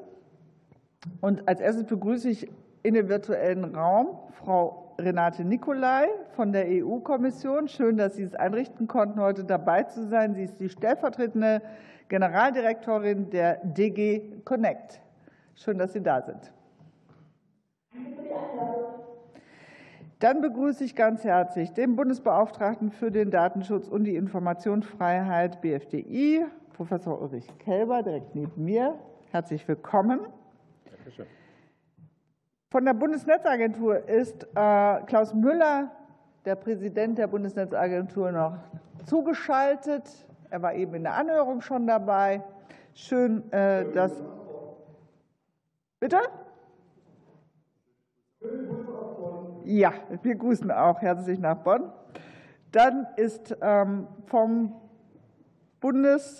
Bundesministerium des Innern und für Heimat und das Bundeskriminalamt BKA da. Einmal Laura Wehle, stellvertretende Leitung der Projektgruppe Digitale Eingangsstelle und Moritz Pascal Schirwer-Weiß, Referat Strategische Angelegenheiten, beide vom BKA. Herzlich willkommen. Dann ist vom BMI Johanna von Hellfeld, Referat Grundsatz Cyberfähigkeiten des Sicher der Sicherheitsbehörden da. Herzlich willkommen. Von der Bundeszentrale für Kinder- und Jugendmedienschutz Sebastian Gutknecht, der der Direktor dieser Bundeszentrale ist. Herzlich willkommen. Und vom Bundesministerium für Familie, Senioren, Frauen und Jugend ist Miriam Juncker-Ojo, Leiterin des Referats Jugendschutzgesetz, Kinder- und Jugendmedienschutz Aufwachsen digital da. Herzlich willkommen. Und auch in dieser Runde ist noch mal dabei Dr. Tobias Schmidt, Landesmedienanstalten. Er ist der Direktor der Landesanstalt für Medien NRW und der Europabeauftragte der Direktorenkonferenz der Landesmedienanstalten. Herzlich willkommen nochmal. Und wir haben uns darauf verständigt, dass wir ähm, ein Eingangsstatement äh, je Behörde ähm, a drei Minuten haben und dann eine Debattenrunde mit einer Redezeit von vier Minuten. Und ich möchte noch mal darauf hinweisen, dass beim Ende der äh, Redezeit ein akustischer Gong ertönt, damit dann alle auch zum Ende kommen, damit wir die Zeit nicht überstrapazieren.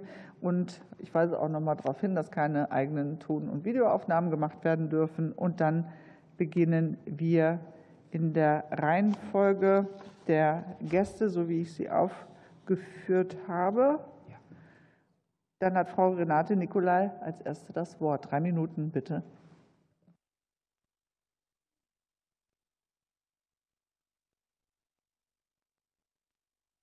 digitalen Dienstegesetz schon seit einer Weile.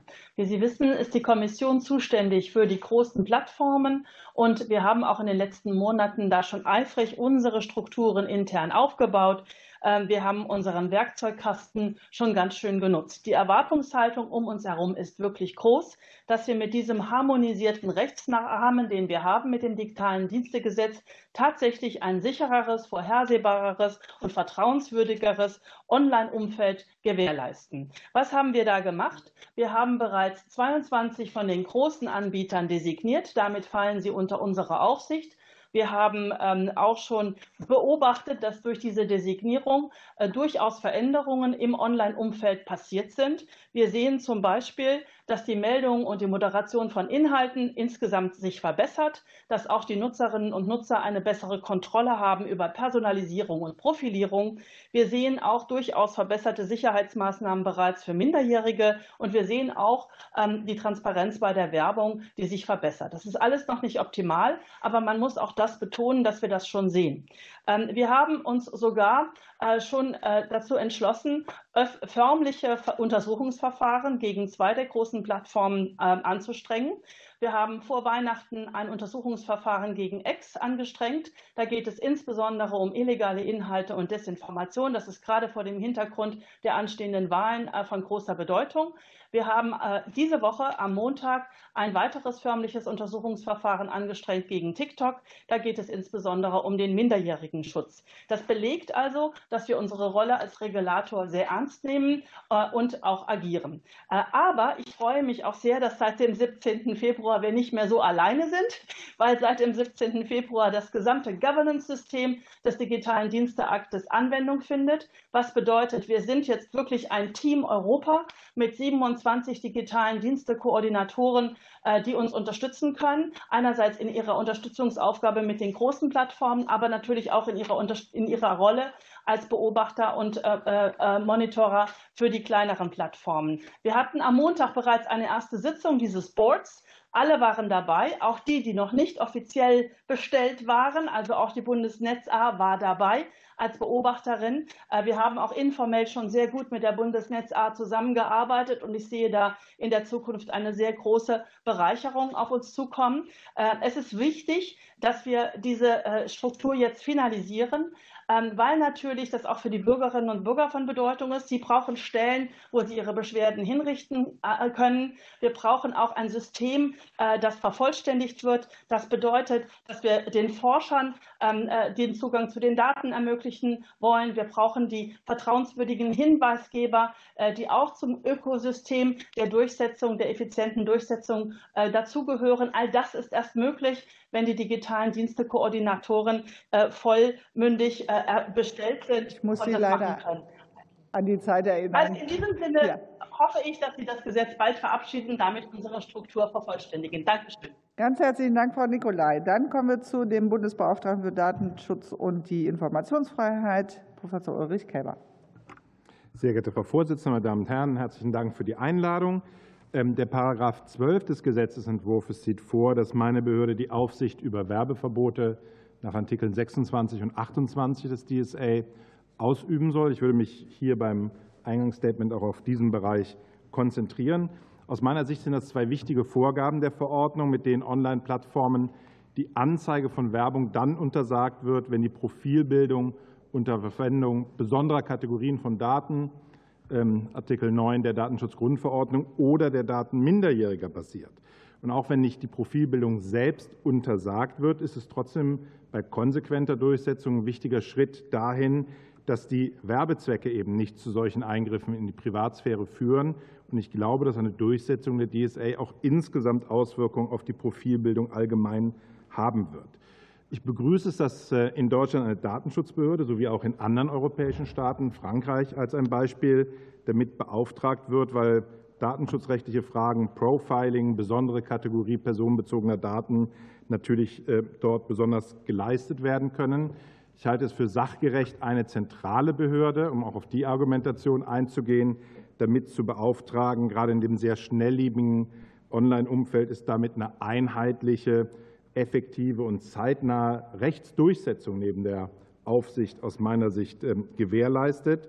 Die Unterstützung der Bundesnetzagentur als Koordinatorin äh, nach dem Gesetzentwurf für die digitalen Dienste bei Fachfragen, bei der Durchsetzung der Werbeverbote und anderer ähm, Berührungspunkte mit der Datenschutzgrundverordnung kann ebenfalls natürlich besser dann geleistet werden, als wenn die Bundesnetzagentur selber mit einer großen Anzahl sonstiger Behörden diese Koordinierung leisten müssten. Von daher in diesem Bereich äh, von unserer Seite aus, ich glaube, zum ersten Mal, seit ich eingeladen wurde, kein Kritikpunkt. Gut, vielen Dank. Dann kommen wir jetzt zur Bundesnetzagentur. Klaus Müller hat das Wort.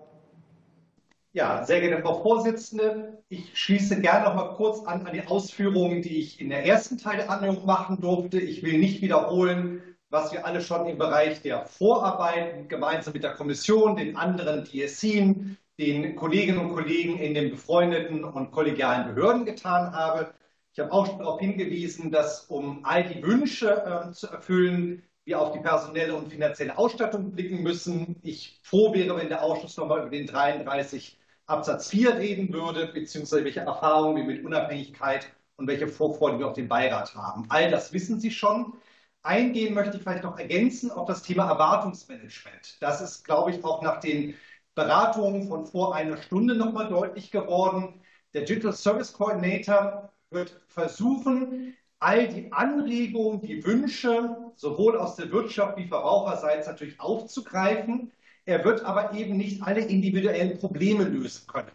Das ist nicht Kern des Digital Service Acts, ähm, sondern wir werden uns auch in unserer Medienarbeit, in den Gesprächen mit Stakeholdern aus der Zivilgesellschaft, aus der Wissenschaft, aus der Wirtschaft darauf fokussieren, deutlich zu machen, was systemische Risiken sind. Da wäre ich Ihnen dankbar, wenn auch in der weiteren generellen Kommunikation wir da, sage ich mal, sehr präzise beschreiben, was ist möglich und wo sind eben auch die Grenzen dieses jetzigen Systems. Aber wie Frau Nicolai möchte ich gerne unterstreichen, welche Vorteile und Chancen wir sehen. Und da arbeitet die Bundesnetzagentur gerne mit. Wir freuen uns auf die Fragen. Ganz herzlichen Dank. Und dann gebe ich das Wort jetzt an Laura Wehle vom Bundeskriminalamt. Äh, Entschuldigung. Vielen Dank. Sehr geehrte Frau Vorsitzende, sehr geehrte Damen und Herren, vielen Dank für Ihre Einladung. Ich freue mich über die Möglichkeit, in diesem Kreis einige Impulse aus Sicht des BKA darlegen zu können. Mit der fortschreitenden Digitalisierung finden kriminelle Tatvorbereitungen und Tathandlungen zunehmend im virtuellen Raum statt. So sind zwischen 2015 und 2022 zwar die registrierten Straftaten um insgesamt 11 Prozent zurückgegangen, gleichzeitig aber sind die Straftaten im digitalen Raum deutlich angestiegen. Dies betrifft unter anderem die Phänomenbereiche Hass und Hetze im Netz sowie Straftaten zum Nachteil von Kindern und Jugendlichen. Das BKA befasst sich bereits seit Jahren mit diesen Phänomenbereichen und hat hierfür mit der zentralen Meldestelle für strafbare Inhalte im Internet, ZMI, sowie der Zentralstelle Sexualdelikte zum Nachteil von Kindern und Jugendlichen zwei leistungsstarke Auswert- und Koordinierungsstrukturen. Für das BKA nimmt insbesondere der Artikel 18 Digital Services Act, über den wir heute schon einiges gehört haben, eine herausragende Bedeutung ein, indem er eine Meldepflicht in Bezug auf Straftaten, die eine Gefahr für das Leben oder die Sicherheit von Personen darstellen, schafft. Die Hostingdienste sind verpflichtet, bei Informationen auf solche unverzüglich die Strafverfolgungsbehörden und Justizbehörden zu unterrichten.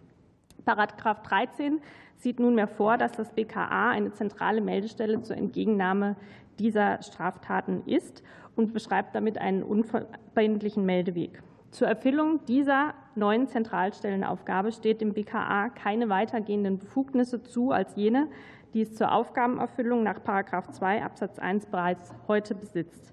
Analog zur Erfüllung der eingangs erwähnten Zentralstellenaufgaben prüft das BKA die Meldung nach Artikel 18 auf eine Strafbarkeit sowie eine mögliche Gefahr.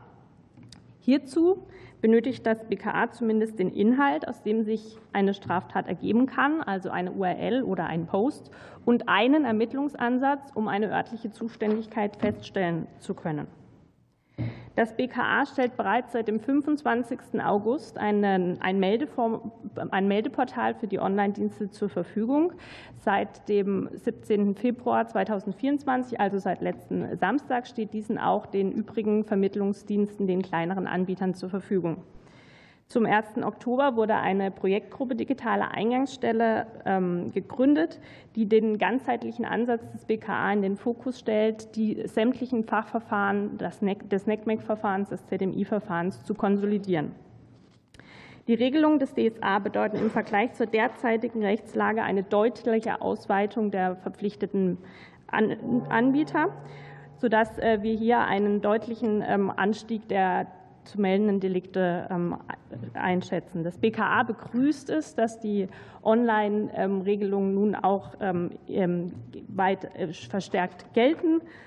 Und äh, abschließend möchte ich sagen, dass aufgrund der Digitalisierung einhergehenden quantitativen und qualitativen Veränderungen bei der Kriminalitätsentwicklung im Internet die Zentralstellenfunktion des BKA eine herausragende Rolle im Zusammenspiel mit anderen Staaten und auch im internationalen Kontext wahrnimmt. Vielen Dank für die Aufmerksamkeit. Ja, vielen Dank. Und als nächstes Sebastian Gutknecht, der Direktor der Bundeszentrale für Kinder- und Jugendmedienschutz. Ja, sehr geehrte Frau Vorsitzende, sehr geehrte Damen und Herren, bereits seit 2021 überprüft und reguliert die BZGJ strukturelle Vorsorgemaßnahmen. Wir freuen uns darauf, unsere Expertise und Erfahrung jetzt auch unter den DSA für einen ja, zeitgemäßen und wirksamen Jugendmedienschutz in Europa einzubringen. Warum braucht es diese strukturellen Vorsorgemaßnahmen? Klassischer Jugendmedienschutz reguliert die Zugänge zu problematischen Inhalten. Äh, aus meiner Sicht äh, wird die Regulierung einzelner Inhalte auch vom DSA nicht überformt, sondern erfolgt über die bisherigen nationalen Regelungen in digitalen Diensten in Deutschland, somit über den JMSTV. Neben dieser Regulierung von klassischen Einzelfallinhalten kommt auf digitalen Plattformen mit Millionen von Einzelinhalten aber ein weiteres Schutzkonzept und erst zusammen wirkt es. Das sind strukturelle Vorsorgemaßnahmen. Diese sind auch vom Artikel 28 DSA klar erfasst.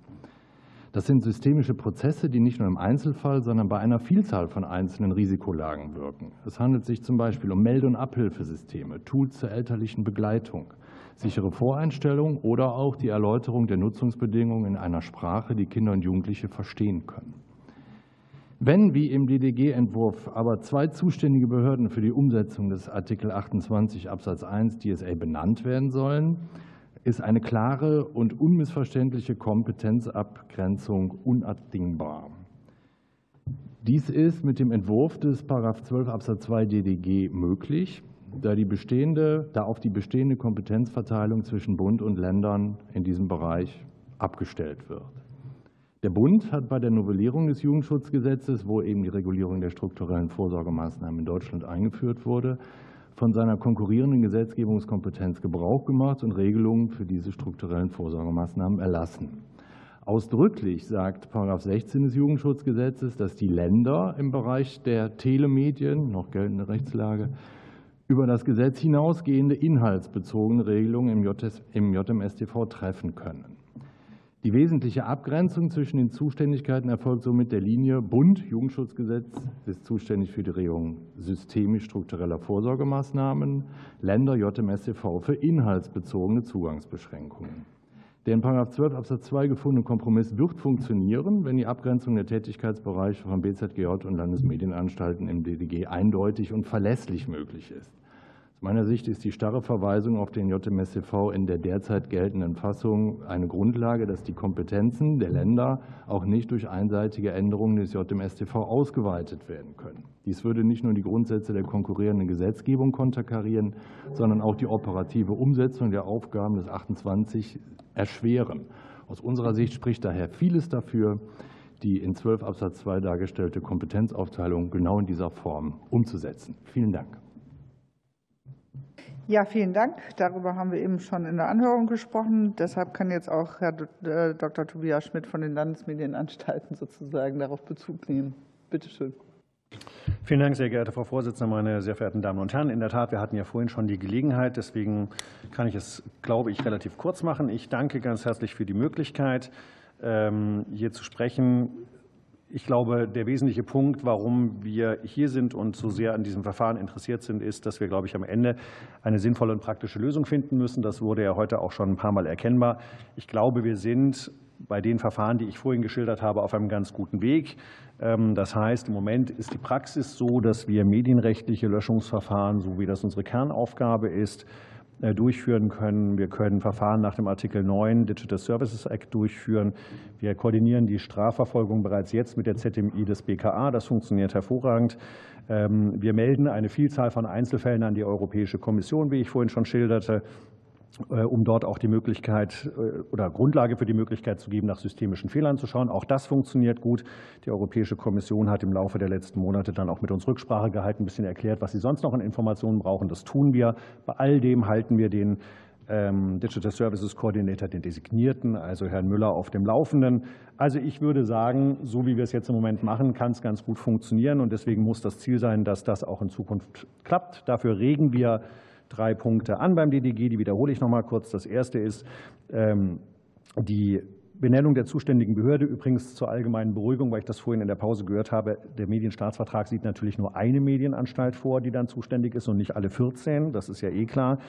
Ähm, so der Verweis auf die Medienanstalten sollte in der Tat über den JMSTV erfolgen, aber losgelöst von einem konkreten Datum. Warum? weil Gesetze dynamisch sind. Und Sebastian Gutknecht hat zwar den Punkt angesprochen, dass es hier immer wieder Kollisionen zwischen Bund und Ländern gibt. Das kann sein, aber die können wir ja nun nicht über dieses Datum hier lösen.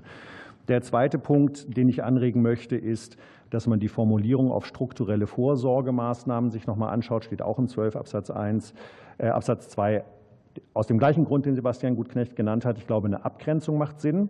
Und ich glaube, dass der Schwerpunkt der strukturellen Vorsorgemaßnahmen eben auch bei der BZKJ liegt. Bei den Landesmedienanstalten ist es so, dass es auch eine Vielzahl von Einzelfällen gibt, aus denen heraus sich ein systemischer Verstoß ergeben kann. Und da der Artikel 28 des DSA keine Einschränkung vornimmt, muss man die auch, glaube ich, nicht im DDG reinmalen. Das macht es für uns eher komplizierter, obwohl es wahrscheinlich gut gemeint war. Wie ich auch vorhin schon sagte, glaube ich, darüber hinaus für die Zusammenarbeit zwischen den Behörden reichen allgemeine äh, Verwaltungsvereinbarungen. Wir bekommen das dann schon hin. Und das wäre es dann auch schon gewesen. Danke. Super, vielen Dank. Dann kommen wir jetzt in die Debattenrunde. Dr. Jens Zimmermann für die SPD-Fraktion hat das Wort. Vielen Dank, äh, Frau Vorsitzende. Ähm, vielen Dank auch alle, die nochmal das Gleiche gesagt haben wie eben in der Anhörung. Ähm, da können Sie ja nichts dafür. Ähm, ich habe mich nur gefragt, warum wir diese Veranstaltung hier eigentlich machen. Äh, ich fühle mich, fühle mich in meiner Frage äh, bestätigt. Nutze die Gelegenheit aber, wo ich ihn schon da habe, äh, Klaus Müller zu befragen hinsichtlich des Standes der Vorbereitung als designierter Digital Service Coordinator in äh, der Behörde. Ähm, wie bewerten Sie die vorgesehenen Regelungen für die Zusammenarbeit ähm, mit den anderen zuständigen Behörden und auch insbesondere der Europäischen Kommission? Und sehen Sie die vorgesehene Ausstattung der BNetz A als ausreichend an? Ja, sehr geehrter Abgeordneter, vielen Dank für diese Fragen und ähm, für die Möglichkeit, noch mal kurz darauf einzugehen. Der Vorbereitungsstand ist bei uns ähm, aktiv, seitdem wir aus der Bundesregierung erfahren haben, dass eben auf die Bundesnetzagentur zulaufen könnte. Das heißt im Prinzip seit gut jetzt über einem halben Jahr. Und wir haben dieses halbe Jahr genutzt, um einmal informell, glaube ich, mit allen wichtigen Stakeholdern aus der Wirtschaft, aus der Zivilgesellschaft, ersten Akteuren aus der Wissenschaft zu sprechen, um Erwartungen abzufragen. Ähm, das heißt, die Kommunikation haben wir hier intensiviert. Das Zweite, Sie wissen, dass die EU-Kommission sehr früh eingeladen hat, dankenswerterweise, wie Frau Nicolai gesagt hat, auch diejenigen, die noch in so einer Warteposition sind. Ich sage mal jetzt ganz diplomatisch, natürlich muss man mit Blick auf das Board jetzt immer ganz genau überlegen, wie sind so die Spielregeln Und hier gibt es immer natürlich sozusagen äh, eine starke Hand der Kommission und natürlich auch immer die Interessen der äh, nationalen ähm, Regulierungsbehörden, sich dort auch stark einzubringen. Das wird man sicherlich jetzt in den Geschäftsordnungsfragen noch ein bisschen austarieren. Und das Dritte ist, wir haben eine informelle Gruppe gegründet, die so auf die ähm, irischen, die äh, französischen, die holländischen, die deutschen Kolleginnen und Kollegen zurückgegangen ist aus denen sich jetzt aber ein starkes Netzwerk der 27 designierten DSIN gebildet haben. Und wir haben das genutzt, um schon mal informell ähm, einheitliche Procedures auszuarbeiten.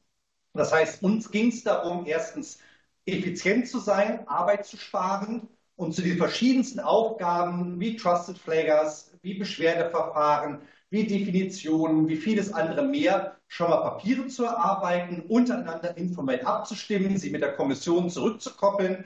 Und wir glauben, dass wir hier die letzten Monate sehr, sehr effizient genutzt zu haben, weil, wie wir in der Anhörung eben ja gehört haben, ist es auch ein wichtiges Anliegen, dass wir das europaweit einheitlich ausüben.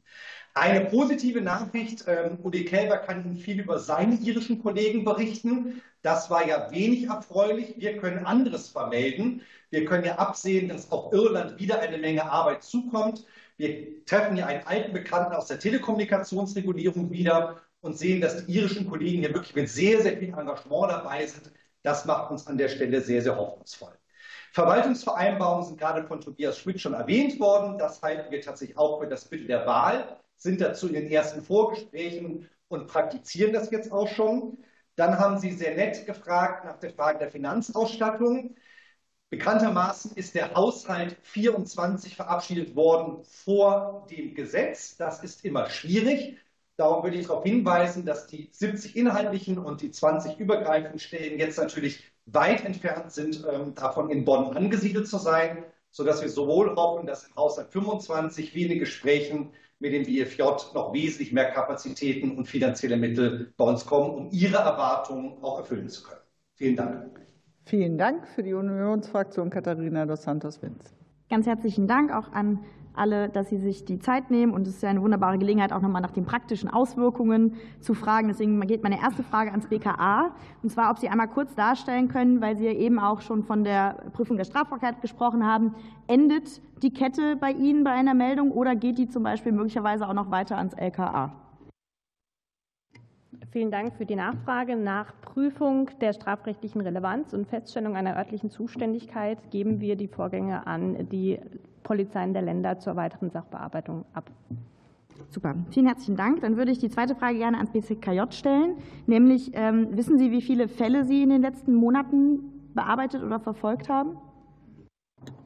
Wir sind im Rahmen der äh, Regulierung der Vorsorgemaßnahmen sozusagen in einem dauernden Dialog und äh, haben ähm, die zehn relevantesten äh, Anbieter europaweit, das war ja dann noch in der nationalen Zuständigkeit und auch national jeweils auf den kompletten Katalog im 24a überprüft. Das sind Verfahren, die wir dann teilweise eingestellt haben, wo es dann eben den Zuständigkeitswechsel gab, beziehungsweise dann eben bei den nationalen ähm, Anbietern dann auch weiterführen.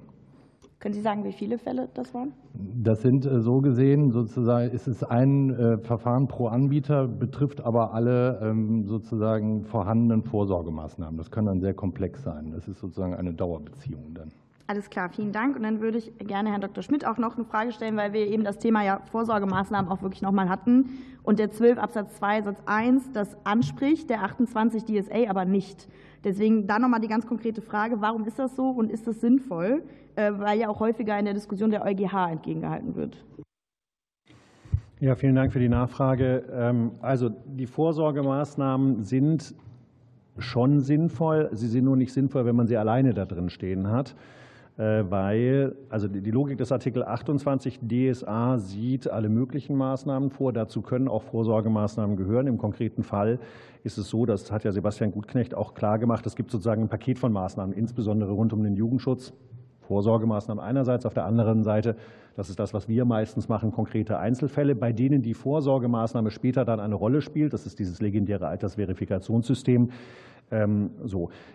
Aus meiner Sicht wäre es relativ sinnstiftend, wenn man beides nebeneinander stellen würde, also sozusagen Vorsorgemaßnahmen und sonstige Maßnahmen nach dem JMStV. Dann äh, ist auch die Abgrenzung klarer. Und es hat einen kleinen Vorteil. Es macht auch klar, dass das DDG europarechtsstabil ist. Wenn Sie sich das Urteil des EuGH rund um den äh, Fall in Österreich angucken, dann muss man ein bisschen aufpassen, dass wir klar machen, und so verstehe ich das DDG, dass natürlich nicht abstrakt generelle Regeln für ausländische Dienste festgeschrieben werden, die über den DSA hinausgingen. So ist es ja nicht gemeint, sondern der DSA soll ja umgesetzt werden.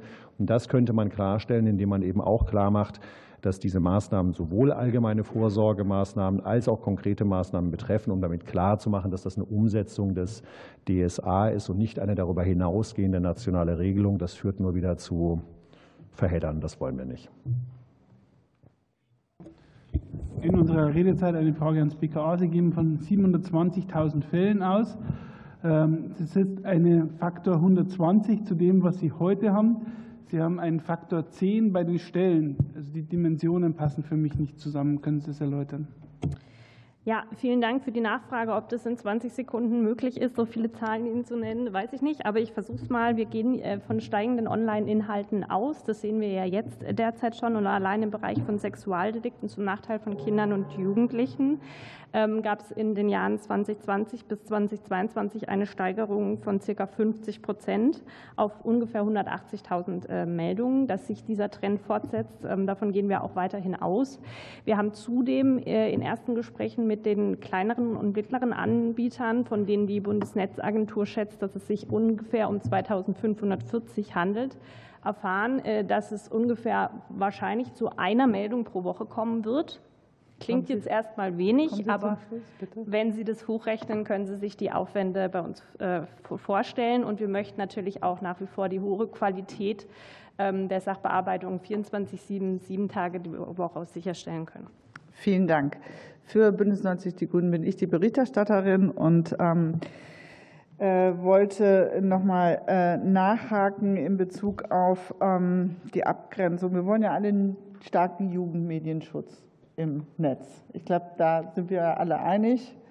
Ähm, und da ist es ja wichtig, die Akteure bestmöglich auch zusammenzubringen. Und deshalb ähm, die Frage, wenn Sie, Herr Gutknecht, sagen, der Verweis auf den JMSDV 21 ist wichtig und Tobias Schmidt sagt, das schränkt uns aber ein zukünftig.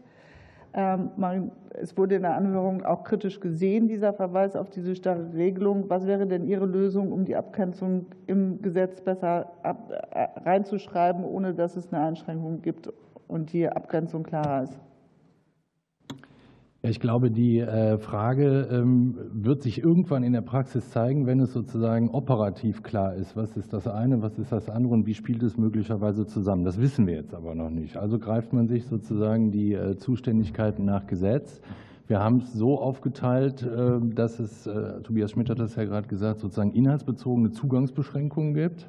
Das sind auch in der Stellungnahme der Medienanstalten ja aufgeführt, eben ihre operativen Tätigkeit im Bereich der Anerkennung von AVS-Systemen und auch äh, im Bereich der Jugendschutzprogramme, also für altersstufenbasierte Zugänge.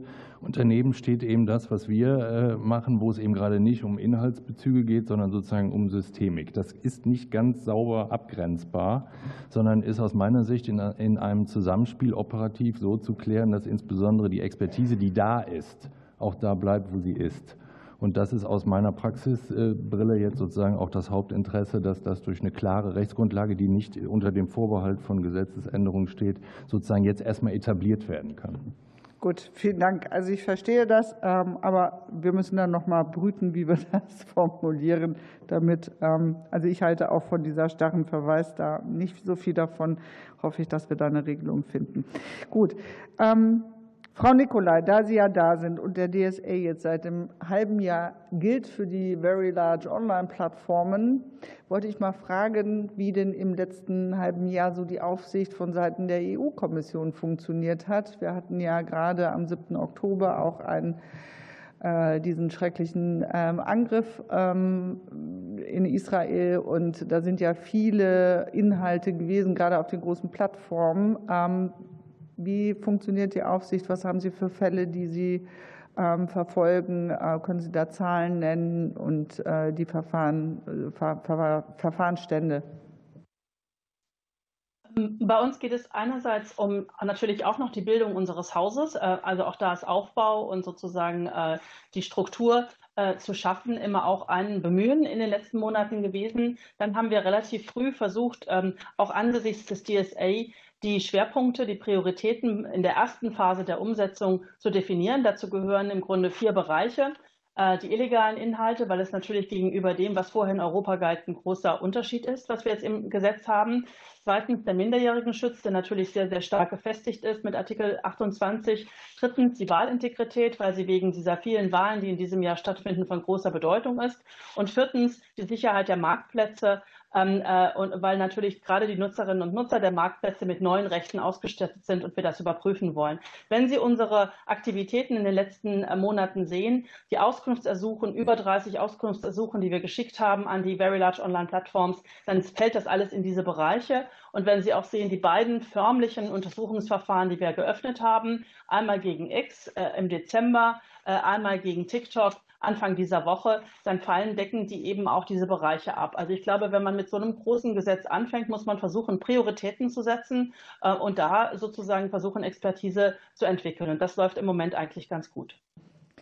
Ganz herzlichen Dank, Frau Nicolai. Und ich gebe jetzt weiter an Maximilian Mordhorst für die AfD, äh, FDP-Fraktion. Oh, sorry, ist ein langer Tag. Entschuldigt bitte. Ich distanziere mich klar und deutlich.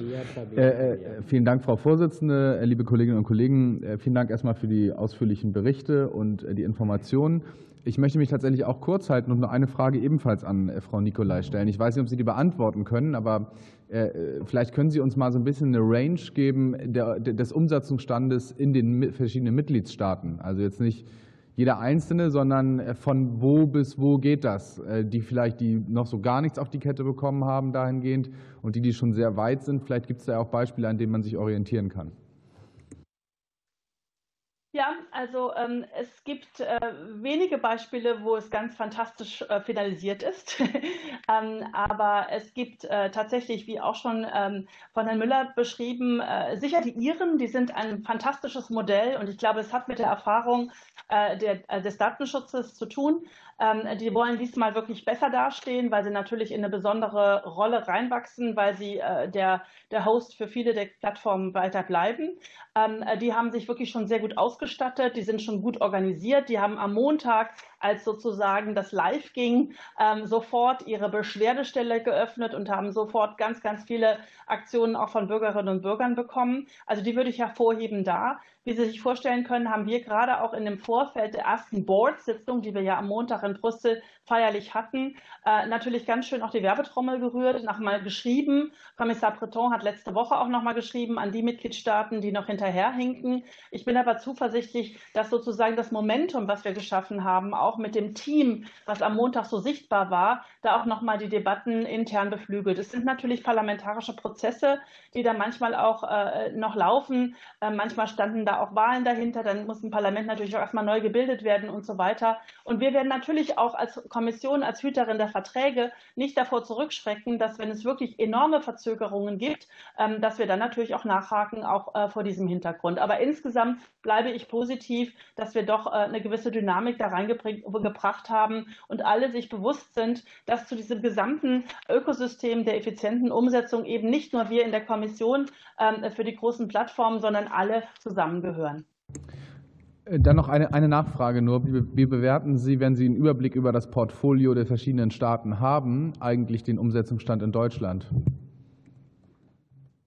Ähm, äh, äh, vielversprechend positiv. Danke. Schönen Abend. Vielen Dank. Dann kommen wir äh, zur AfD-Fraktion und dann nochmal die Abgeordnete von Storch. Ja, vielen Dank, Frau Vorsitzende. Ich habe zunächst eine Frage an Frau Wehle. Ähm, Frau Wehle, Sie hatten äh, vorhin davon gesprochen, dass die Straftaten im digitalen Raum massiv angestiegen seien im Bereich Hass und Hetze. Ähm, ich würde, Entschuldigung, ich, Frau Wehle, jetzt habe ich Sie. Ähm, würde gerne von Ihnen wissen wollen, was Straftaten im Bereich Hass und Hetze sind. Ich bin Volljurist. Ähm, ich kenne den Bereich Hass und Hetze nicht.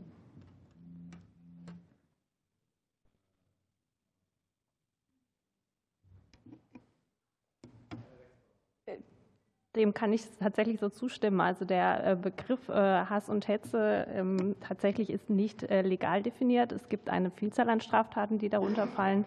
Aber ähm, konkret möchte ich Ihnen jetzt hier an dieser Stelle keinen abschließenden Straftatenkatalog nennen. Sie wollen das nicht, aber Sie könnten das. Ich muss jetzt hier, denke ich, keine Rechtsberatung leisten. Nee, also ich, hab schon, ich habe schon Fragen, die darüber hinausgehen, und ich finde das wichtig. Sie haben gesagt, die Straftaten im digitalen Raum sind angestiegen im Bereich Hass und Hetze. Und ich würde gerne fragen, ähm, was das ist, ähm, weil ich genau die Anschlussfrage habe. Was, werden hier Dinge penalisiert, die nicht im Strafgesetzbuch geregelt sind? Und wenn ja, was ist das? Also wenn Sie von Zahlen reden, dann müssten Sie ja sagen, was die Zahlengrundlage ist. Deswegen ist das eine ganz, äh, ganz einfache Frage eigentlich für Sie. Wie ich schon erläutert habe, arbeiten wir ja im Bereich ähm, Hass und Hetze langjährig jetzt schon ähm, in der zentralen Meldestelle für Internetinhalte äh, mit den Kooperationspartnern ähm, zusammen. Da haben wir gute Erfahrungen. Das kann, können wir sagen, ist ein äh, Erfolgsmodell in den, in den letzten Jahren. Diese, diese Tätigkeiten werden wir auch weiterhin aufrecht erhalten. Und ähm, wie gesagt, mit steigenden Anzahl an Online-Inhalten mehren sich auch automatisch, ähm, das ist ja logisch, die Anzahl ähm, strafrechtlich relevanter Inhalte im Internet. Genau, und meine Frage lautet, strafrechtlich relevant sind Dinge, die im Strafgesetzbuch oder in anderen Gesetzen strafrechtsbewährt sind. Oder geht es auch unterhalb der Strafbarkeitsschwelle in Ihre Statistik ein? Für uns relevant ist das StGB. Das ist doch mal eine Aussage. Ähm, ich habe noch eine Frage an Frau Nicolai. Ähm, Sie haben gesagt, es gibt zwei förmliche Untersuchungsverfahren jetzt und eines gegen X wegen Desinformation. Und das sei besonders jetzt natürlich wichtig im, wenn ich Sie richtig verstanden habe, auch US-Wahlkampf. Ähm, mit Blick auf die äh, Artikel zur Risikobewertung im DSA und sehen Sie es mir nach, dass ich noch mal darauf zurückkomme, ähm, in dem drin steht, dass systemische Risiken dann gegeben sind, wenn es absehbar nachteilige Auswirkungen auf gesellschaftliche Debatten geben kann oder auf Wahlprozesse. Ähm, verstehen Sie die Menschen, die den Eindruck haben, dass das überhaupt nicht definiert ist und dass das der politischen Willkür anheimgestellt ist und dass man wenig Vertrauen hat, dass hier objektiv gemessen wird oder dass überhaupt objektiv messbar ist, was eine nachteilige Auswirkung auf eine gesellschaftliche Debatte sein könnte und dass hier die ähm, Alarmsignale an sind, dass die Meinungsfreiheit jetzt zentral in Brüssel in Gefahr gerät? Ich verstehe die Sorge, aber ich möchte Sie beruhigen, äh, dass ich äh, noch mal betonen möchte, der DSA ist keine Inhalteregulierung, sondern der DSA ist ein Gesetz, was systemische Risiken bewertet. Wenn ich sage, dass das Ex-Verfahren äh, natürlich auch vor dem Hintergrund, ich habe nicht unbedingt die US-Präsidentschaftswahlen gemeint, sondern eigentlich eher die europäisch anstehenden Wahlen, insbesondere die Europaparlamentswahlen äh, im Kopf gehabt, dann äh, geht es darum, wir haben ja schon seit einigen Jahren auch einen Selbstverpflichtungskodex zur Adressierung von Desinformation, dass wir bestimmte Aspekte dort aufnehmen. Und das bedeutet zum Beispiel, dass wir natürlich die Plattformen anregen, diese spezifischen Risiken gerade vor Wahlsituationen besonders zu beobachten und dabei uns, mit uns im Gespräch zu sein. Aber es geht nicht um es geht um das System drumherum. Vielen Dank, Frau Nicolai. Es tut mir leid, wir sind zeitlich einfach ein bisschen eng. Ähm, und äh, nun hat Anke Domscheit-Berg für die Gruppe Die Linke das Wort. Ja, herzlichen Dank. Ähm, ich habe Fragen vor allem an Klaus Müller von der BNetz A. Das mit dem Haushalt haben wir ja alle mitgekriegt und auch ein bisschen mitgelitten. Ähm, ich wüsste trotzdem gerne, irgendwelche Menschen müssen ja jetzt diese Aufgaben machen. Wie viele sitzen denn da jetzt in der BNetz A und beschäftigen sich hauptberuflich damit? Ja, sehr geehrte Frau, äh, Abgeordnete, vielen Dank. Ähm, die Bundesnetzagentur hat intern ähm, Kolleginnen und Kollegen gewonnen. Das sind 15 Kolleginnen und Kollegen, aber nicht in Vollzeitäquivalenten, die sich jetzt in den letzten Monaten ähm, um die Vorbereitung gekümmert haben. Seitdem es den Kabinettsbeschluss gibt, ist das bei uns der Aufbaustab. Äh, Im Haushalt gibt es bekanntermaßen eine erste weitere Charge. Die sind naturgemäß noch nicht besetzt, weil wir alle wissen, wie die Zeitpläne zum Haushalt gewesen sind. Ich habe vorhin in der ersten Runde der Anhörung auch darauf verwiesen, dass wir auf entweder Kolleginnen und Kollegen oder aber Stellen aus dem Bundesamt für Justiz warten. Da sind die Gespräche zwischen den Ressorts aber noch nicht abgeschlossen, sodass wir bisher auf die Kolleginnen und Kollegen zurückgreifen, die wir intern gewonnen haben. Sobald die Voraussetzungen geschaffen sind, freuen wir uns, weitere qualifizierte Kolleginnen und Kollegen zu gewinnen. Und wenn Sie jetzt mal so vorhersagen müssten, wir gehen davon aus, wir verabschieden das alle gemeinsam, ähm, wie würde sich dann das verfügbare Personal ungefähr im Laufe des Jahres entwickeln? Im Laufe des Jahres ist eine gute Formulierung, ähm, dass wir werden da die Stellen besetzen, die im Haushalt äh, uns zugewiesen worden sind oder jetzt werden. Ähm, wir warten ab, äh, welche Stellen in welcher Konstellation vom Bundesamt für Justiz zu uns kommen. Die werden wir natürlich versuchen, auch im äh, Jahre 24 äh, zu besetzen. Und ähm, Jens Zimmermann war ja schon nett, eine ähnliche Frage zu stellen. Wir hoffen dann sehr auf den Haushalt 25 ähm, und hoffen dann auf die 70 inhaltlichen und 20 Querschnittstellen zu kommen, die das Gesetz als Erfüllungsaufwand vorsieht. Die werden wir dann erst final im nächsten Jahr besetzen können, wenn das im Haushalt 25 sich niedergeschlagen hat. Wie viel Geld brauchen Sie denn für 25? Man kann ja nicht früh genug und so. Das müssten wir umrechnen äh, zu den entsprechenden Stellen, die zu besetzen sind. Dazu kommen noch die Sachkosten. Ähm, das haben Sie in der ersten Anhörung ja auch intensiv diskutiert. Ähm, wir haben sag ich mal, den Mindestbedarf äh, formuliert. Wir sehen aber ein dynamisches Umfeld mit einem hohen akademischen und politischen Interesse an der Stelle. Äh, insofern würden wir uns freuen, wenn mindestens die Summe gewährleistet werden würde, die wir für notwendig erachten im Gesetzentwurf. Jetzt sind ja in diesem Jahr nur 300.000 Euro Forschungsgelder da. Wofür will man denn diese sehr knappen Mittel einsetzen? Entschuldigung, akustisch nochmal bitte. Diese 300.000 sehr knappen Forschungsgelder, wofür sollen die denn fließen? Viel kann man ja nicht machen damit. Man kann damit schon einiges machen. Viel ist relativ an der Stelle. Aber natürlich würden wir jetzt erstens darauf hoffen, dass ähm, auch möglichst früh der Beirat eingesetzt wird. Ich habe in meinem ersten Statement ähm, vorhin darauf hingewiesen, dass wir uns auf diese Expertise natürlich sehr freuen. Ähm, insofern wird die Bundesnetzagentur hier Vorschläge haben. Bestimmte Fragen haben wir jetzt ja schon in den letzten Monaten auch aus eigenen Wortmitteln thematisieren können. Aber uns ist da natürlich der Austausch mit den designierten Beiratsmitgliedern dann sehr wichtig, sobald es sie gibt. Letzte Frage. In der Anhörung kam ja schon rüber, kleine nicht kommerzielle dezentrale Dienste blicken besonders wenig durch. Welche Art von Unterstützung können die bekommen? Genau, das betrifft sowohl, glaube ich, diejenigen, die gewerbliche Natur sind, wie diejenigen, die gemeinnütziger Natur sind.